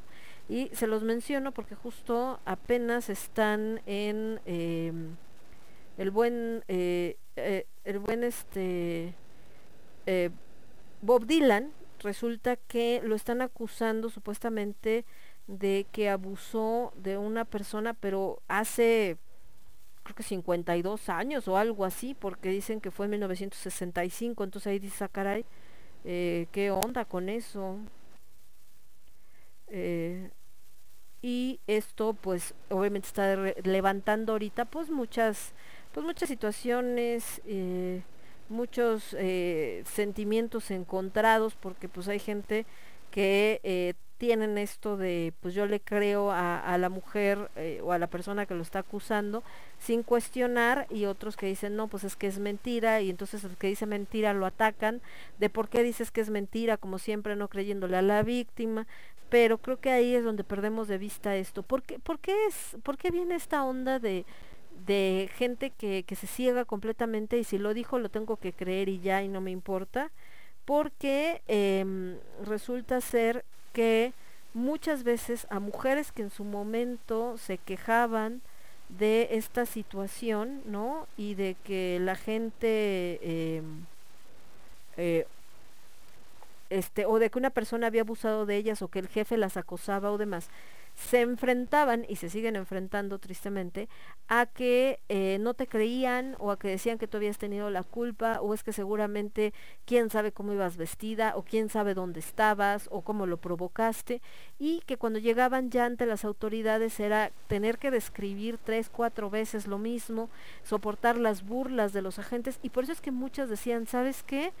Mejor ya no digo nada, ¿no? Mejor ya no digo nada, eh, mejor me aguanto porque si no todo el tiempo es que me estén cuestionando y qué dijiste, por qué lo dijiste y es que fue tu culpa y es que no sé qué tantos y demás, ¿no? Entonces, em, pues esto ha sido bastante complicado, por eso es que también empezaron a buscar esta parte como de em, eh, no, no vamos a cuestionar si ella dice que fue así, así fue. Entonces, bueno, eso es como todo este asunto. Y eh, déjenme ver por acá qué más tenía. No, este es otra cosa. Eh, no, este es una, un rollo de una amiga que este, pidió unas cositas y que pues parece que, que la que lo estafaron. Se me hace raro porque es por 100 pesos. Pues qué mal plan, pero bueno. De este lado, déjenme ver qué más tengo. No, esta es otra cosa. De los terraplanistas. Ah, de lo que estaba. Tú que estabas poniendo la de que México no existe era él. Y acá dice que, que hicieron memes porque alguien está diciendo que Chile no existe. Dice Chile no existe. Los hilarantes memes. Deja que cargue la página. Los hilarantes memes que dejó teoría terraplanista sobre que el país no es real. Que en un grupo de Facebook que decían que Chile no existe y que son actores los que salen ahí. Que esto fue en un grupo que se llama Tierra Plana España, donde se puso en duda la existencia de Chile. Fíjate que es el mismo y nada más le han ido cambiando el nombre, porque es el mismo que tú subiste que decía de que México no existe. Dice las mismas palabras. He estado viendo este documental de Chile y cada vez tengo más claro que Chile no existe. Si se fijan bien, las casas parecen de cartón y las personas se nota que son actores porque incluso a veces miran a cámara. ¿Creen ustedes que Chile es un país real? Nunca he estado en Chile y no con conozco a nadie que haya estado en Chile. He visto algunos eh, algunas fotos, pero seguramente sean CGI. De toda la vida me han enseñado mapas de Chile, explicado que es un país de Sudamérica, pero en mi investigación he descubierto que todo el que habla de que ha estado en Chile no puede demostrar lo que opinan. Entonces digo que es exactamente las mismas palabras, pero nada más cambiado el país. Entonces exactamente no sé cómo de dónde lo sacaron o cómo está este rollo. Y de este lado, déjenme ver qué más. Dice Ara, ¿qué? ¿Qué dice Ara? Eh, um, dice, recalca mi querida Lemon, el feminismo es un colectivo, una ideología, no es ni será jamás la opinión de toda mujer. Si una mu mujer ha opinado en contra, ella la crucifican. Dice, sí es cierto, pero empezó con Australia. El de Australia sí está en este contacto que te dije, que pone un montón de teorías eh, conspiratorias. y no solamente decía esto de que no existe Australia, sino también hablaba de que África sí existe el continente, pero que no tiene gente, que son hologramas, una cosa así. Eh, de acá del feminismo, Ara, em, es un colectivo que ejerce un cierto tipo de feminismo y que como todas las teorías, no solamente pasa con el feminismo, pasa con muchas cosas, eh, pasa con la religión, pasa con las ideologías políticas, etcétera, hay ciertos sectores que se radicalizan porque el feminismo es un movimiento bastante válido que existe desde hace muchos años y gracias al cual se han ganado muchos eh, derechos que las mujeres no tenían, ¿no? O sea, como en este caso que hablábamos hace rato de Afganistán, de que no podían salir a la calle si no eran acompañadas de un hombre, que no podían eh, salir en una revista o en un medio de televisión, eh, que no podían verlas de ninguna manera, eh, si estaban en su casa haciendo el quehacer o lo que fuera, y alguien pasaba por la calle y podía verlas a través de la ventana, la culpa era de ellas, no del tipo que se está asomando por la ventana, que tienen que estar, casi casi se les alcanza a ver un cachito del tobillo, entonces era suficiente para que las latiguearan o las apedraran, o sea, todo este tipo de cosas. Eh, el feminismo ha ido ganando esta parte de hacerlo visible y los derechos. Pero, como en todo movimiento, desgraciadamente, a veces hay ciertos sectores exageradamente radicales. Y así como hablábamos de esto de que cuando alguien dice no quiero tener hijos es muy respetable, también debe ser cuando alguien dice sí quiero tener hijos. Y ha pasado las dos, que tanto ataquen a las chicas que dicen que no quieren tener hijos como que ataquen a las chicas que dicen que sí quieren tener hijos. Eh, algo que a mí me platicaba Aldo cuando trabajaba con su maestro Wargüelles decía que alguna vez, ahorita como dijiste tú, estaban platicando, no sé qué, y algún comentario hizo Aldo del feminismo o del machismo, una cosa así, y que Argüelles le dijo, a ver, ¿qué dijiste? No, pues qué tal cosa, sabes que estás bien idiota, ¿no? Porque Argüelles era bastante duro. Eh, vas a ir a mi biblioteca, buscas este libro, este, este, este y este, total que le dejó una lista de libros a leer, y ya que los hayas leído, vienes y hablas conmigo de feminismo, antes no. Y entonces pues ya se puso aquel a leer porque era la historia del feminismo, un montón de cosas. Le dijo, ah, ya viste por qué te estaba yo diciendo. O sea, a veces hay temas que conocemos tantito por arriba o a veces medio a profundidad, pero no a profundidad completa y desgraciadamente en nuestra mente a veces nos hacemos una idea y la revolvemos. Y justo en esa historia que leyó Aldo del feminismo, me platicaba una anécdota que yo siempre tengo muy presente, sobre todo hablando cuando hay estas radicalizaciones, donde decía que una de las líderes, no sé si aquí en México o en Estados Unidos, no recuerdo bien esa parte, eh, estaba en una junta con, con, las demás chicas cuando estaban viendo esto de, creo que sí fue aquí en México, del derecho al voto y todo lo demás, y entonces em, hacen la junta, que sí, que vamos a ver lo del derecho al voto, la fregada, ta, ta, ta. Y entonces ya termina la junta y le dice, bueno chicas, pues yo ya me voy porque está Lora y le voy a ir a dar de comer a mi marido y a mi hijo, ¿no? Y pues obviamente las chicas que estaban con ella se quedaron así como de, ¿qué? Dice, ¿cómo de qué, de qué? Sí, que tengo que ir acá y, dice como que casi, casi de, está sometida. Dijo, no, a ver, una cosa es yo estoy luchando por los derechos, estamos viendo qué onda y todo, y estoy completamente de acuerdo, pero yo tengo mi casa, atiendo a mi marido, atiendo a mi hijo y eso para mí no es como eh, que esté yendo en contra de nada, yo lo hago con todo gusto, no porque me lo impongan. Y eso también ha estado muy presente ahorita, que hay mujeres que dicen, yo no soy ama de casa, yo no quiero tener que atender un marido, o sea, o está así casi casi como lo que se espera que, que hagas, ¿no? Siendo, eh, si estando casada o teniendo pareja, etcétera. Pero, eh, este, y, yo más bien me quiero dedicar a, a, mi trabajo o que todo sea como muy eh, equitativo, casi casi yo lavo los trastes, pero tú cocinas, etcétera, etcétera. Y también hay chicas que dicen, no, pues la neta, ¿no? Yo sí me gusta eh, quedarme en casa, que el que trabaje sea mi marido, yo me encargo de los hijos y yo prefiero atender a los niños y estoy a gusto y todo y también a veces se les van al cuello, ¿no? Ay, mantenida, ay, este, ¿cómo es posible? Y eres una, este, eres parte del problema. Si es por decisión, no por imposición, tan válida es la de quien quiere no someterse a esa parte más tradicional de hacer de su vida un papalote, como la que dice a mí sí me late y yo me quiero quedar en esto y así estoy feliz y así me siento a gusto y así estoy satisfecha. Creo que realmente la lucha principal y de donde parte el feminismo es que la mujer tenga derecho a elegir. Ese es el punto. Si elige dedicarse a su carrera, no casarse, no tener hijos, eh, etc., etc., está chido. Si decide, yo sí me quiero casar, si quiero tener hijos, quiero dedicarme a mi hogar, también es válido. La cosa es que sea porque ya lo decidió y no porque alguien se lo impuso, como lo que pasa en India, por ejemplo, ¿no? En algunas partes todavía, donde casan a la niña teniendo 13 años y es a partir de este momento, yo papá ya no me tengo que encargar de ti, ya dependes de tu marido y entonces el marido es el que se va a, va a pagar todos tus gastos y tú como mujer, ¿no? Que todavía no son mujeres, tienen 13 años, 14 años máximo, eh, tu único trabajo o tu única, tu único trabajo y tu único derecho es tener hijos y atenderlos tan tan. De que, oye, quiero estudiar, estás loca, ¿no? No tienes que estudiar nada, porque entonces ahí sí no es algo que ellas decidieron, es algo que les impusieron por tradición y pues también está cañón.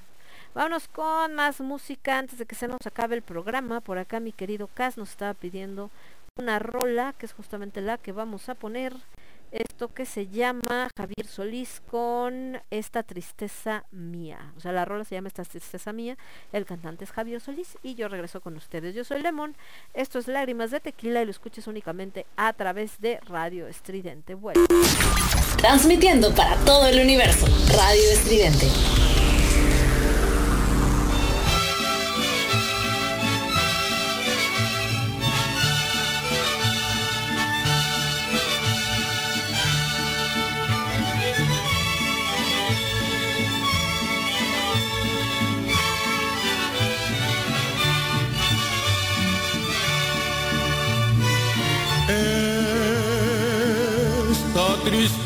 Mía.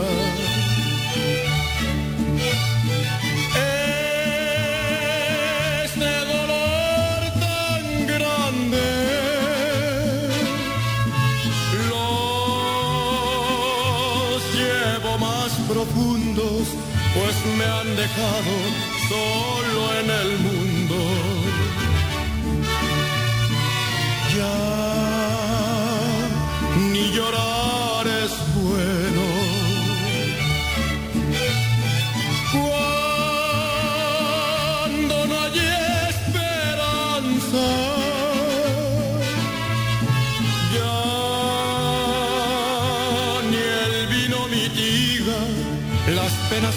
Que a mí me matan.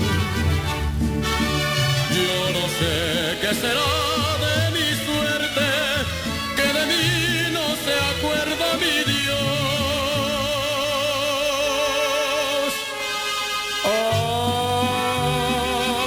Ay, pobres de mis ojos, como han llorado por su traición.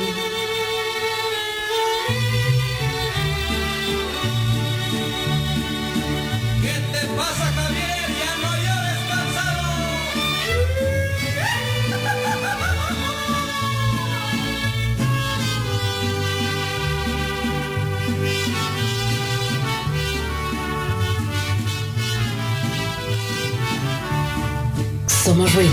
Somos estridente. Yo no sé qué será de mi suerte, que de mí no se acuerda mi Dios.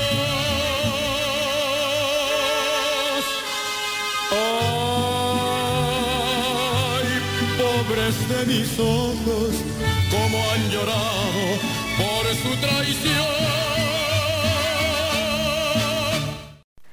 Ya regresamos y como bien dice acá el hashtag el Club de los Adoloridos en lágrimas de tequila, por acá la que nos pidió el niño Cas y que ya está cantando por acá de ya lleva mediocito y Arael también decía esa no porque me hace llorar. Y de este lado decía que no tengo triunfo por derecho de las mujeres por el feminismo ha sido una mentira, eso han sido batallas de muchos grupos. Creo que aquí el tema, ahora estamos confundiendo de centrar grupos de mujeres que peleaban por sus derechos como si no fueran parte del feminismo por la idea que ha dejado actualmente el feminismo por los grupos radicales, pero el, eh, el feminismo como filosofía, por lo que aboga es por no que son iguales, que tienen los mismos derechos, que son dos cosas bien distintas. Una cosa es la igualdad y otra cosa es la equidad. La igualdad es todo es igual. La equidad, o sea, por ejemplo, la igualdad es blancos, negros, eh, amarillos, la gente de cualquier color somos iguales como seres humanos.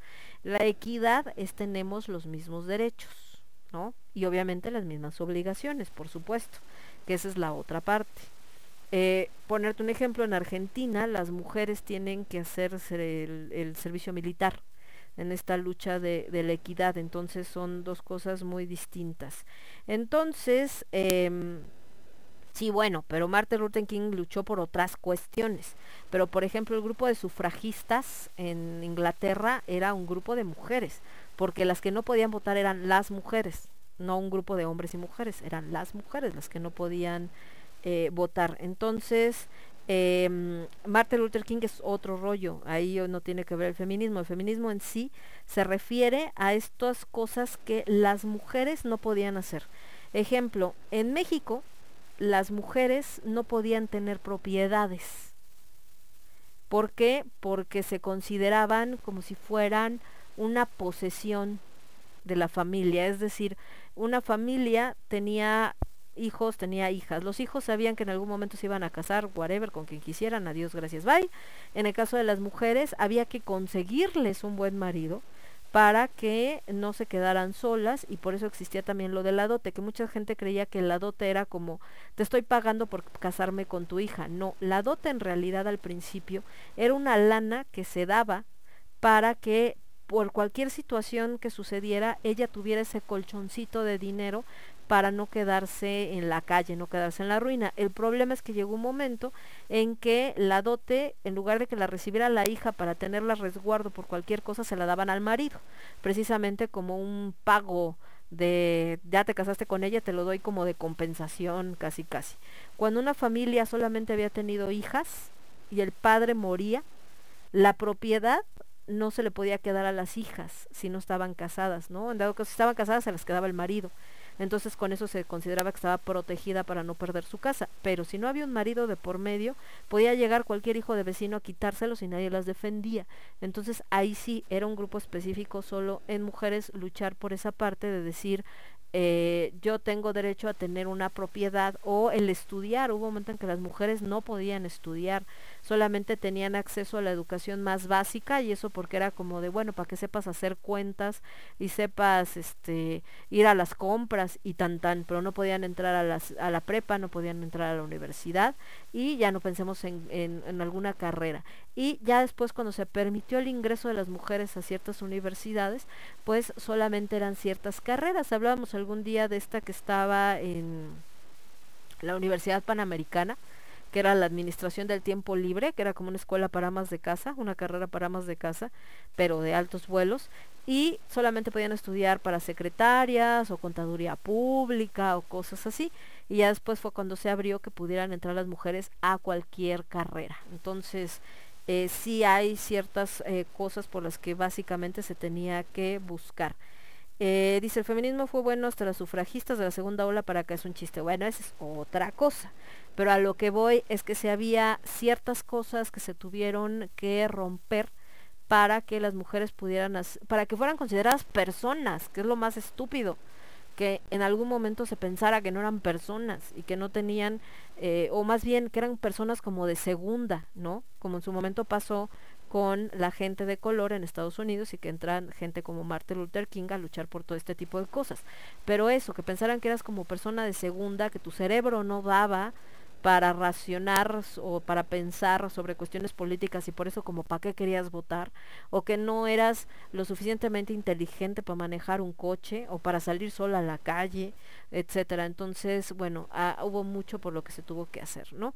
Las cuestiones extremas ahorita, bueno, ese es otro boleto y el problema es y lo triste es que no solo es en cuestiones de de mujeres o de hombres, ¿no? Lo encontramos también situaciones extremas y, y así de radicales en cuestiones políticas, en cuestiones eh, religiosas, en cuestiones filosóficas, en cuestiones hasta de fútbol, pues, y la gente se pone bien intensa y bien loca y se acaban peleando unos con otros y hasta amigos, que a mí eso es lo que se me hace más triste, ver de repente amigos de años y que de plano se dejan de hablar. A mi mamá le pasó, ¿no? Un amigo de la universidad que tienen pues más de 50 años de ser eh, de ser cuates y resulta ahora que como no tiene el mismo pensamiento mi mamá que él en cuestiones políticas, pues no solamente la, insultó, sino hasta le dejó de hablar, ¿no? Entonces, o sea, a ese grado estamos, y eso sí es bastante triste, que, que no podamos entablar una plática o que no podemos entender que una persona piense diferente de nosotros y entonces hay este tipo de, de enfrentamientos, pero bueno, pues qué les digo, es parte también aparece del ser humano. Eh, con esto chicos vamos a terminar por el día de hoy y creo que pues el mensaje simplemente es eso. Habrá gente que piense diferente que nosotros, sí por supuesto, y podremos estar de acuerdo, podemos no estar de acuerdo, nos podrá molestar la manera de pensar de otra persona, pero eso no significa que por ello nos agarremos del chongo ni que pensemos que la otra persona eh, está mal y que yo estoy bien, sino simplemente es eh, diferente la manera o diferente el enfoque. Entonces ya tomaré yo la decisión si en ese enfoque que tiene esa persona lo puedo sobrellevar y nos llevamos bien en otras cosas o si de plano pues también se vale decir no hay ciertas cosas que no puedo soportar o con las que no puedo convivir y mejor me hago un lado, también se vale. Y en términos, ahorita que hablábamos esto de los hijos, de los no hijos, de relaciones de padres o madres, también, ¿no? Tus padres son muy importantes porque ellos te dieron la vida, porque ellos te cuidaron, porque ellos estuvieron.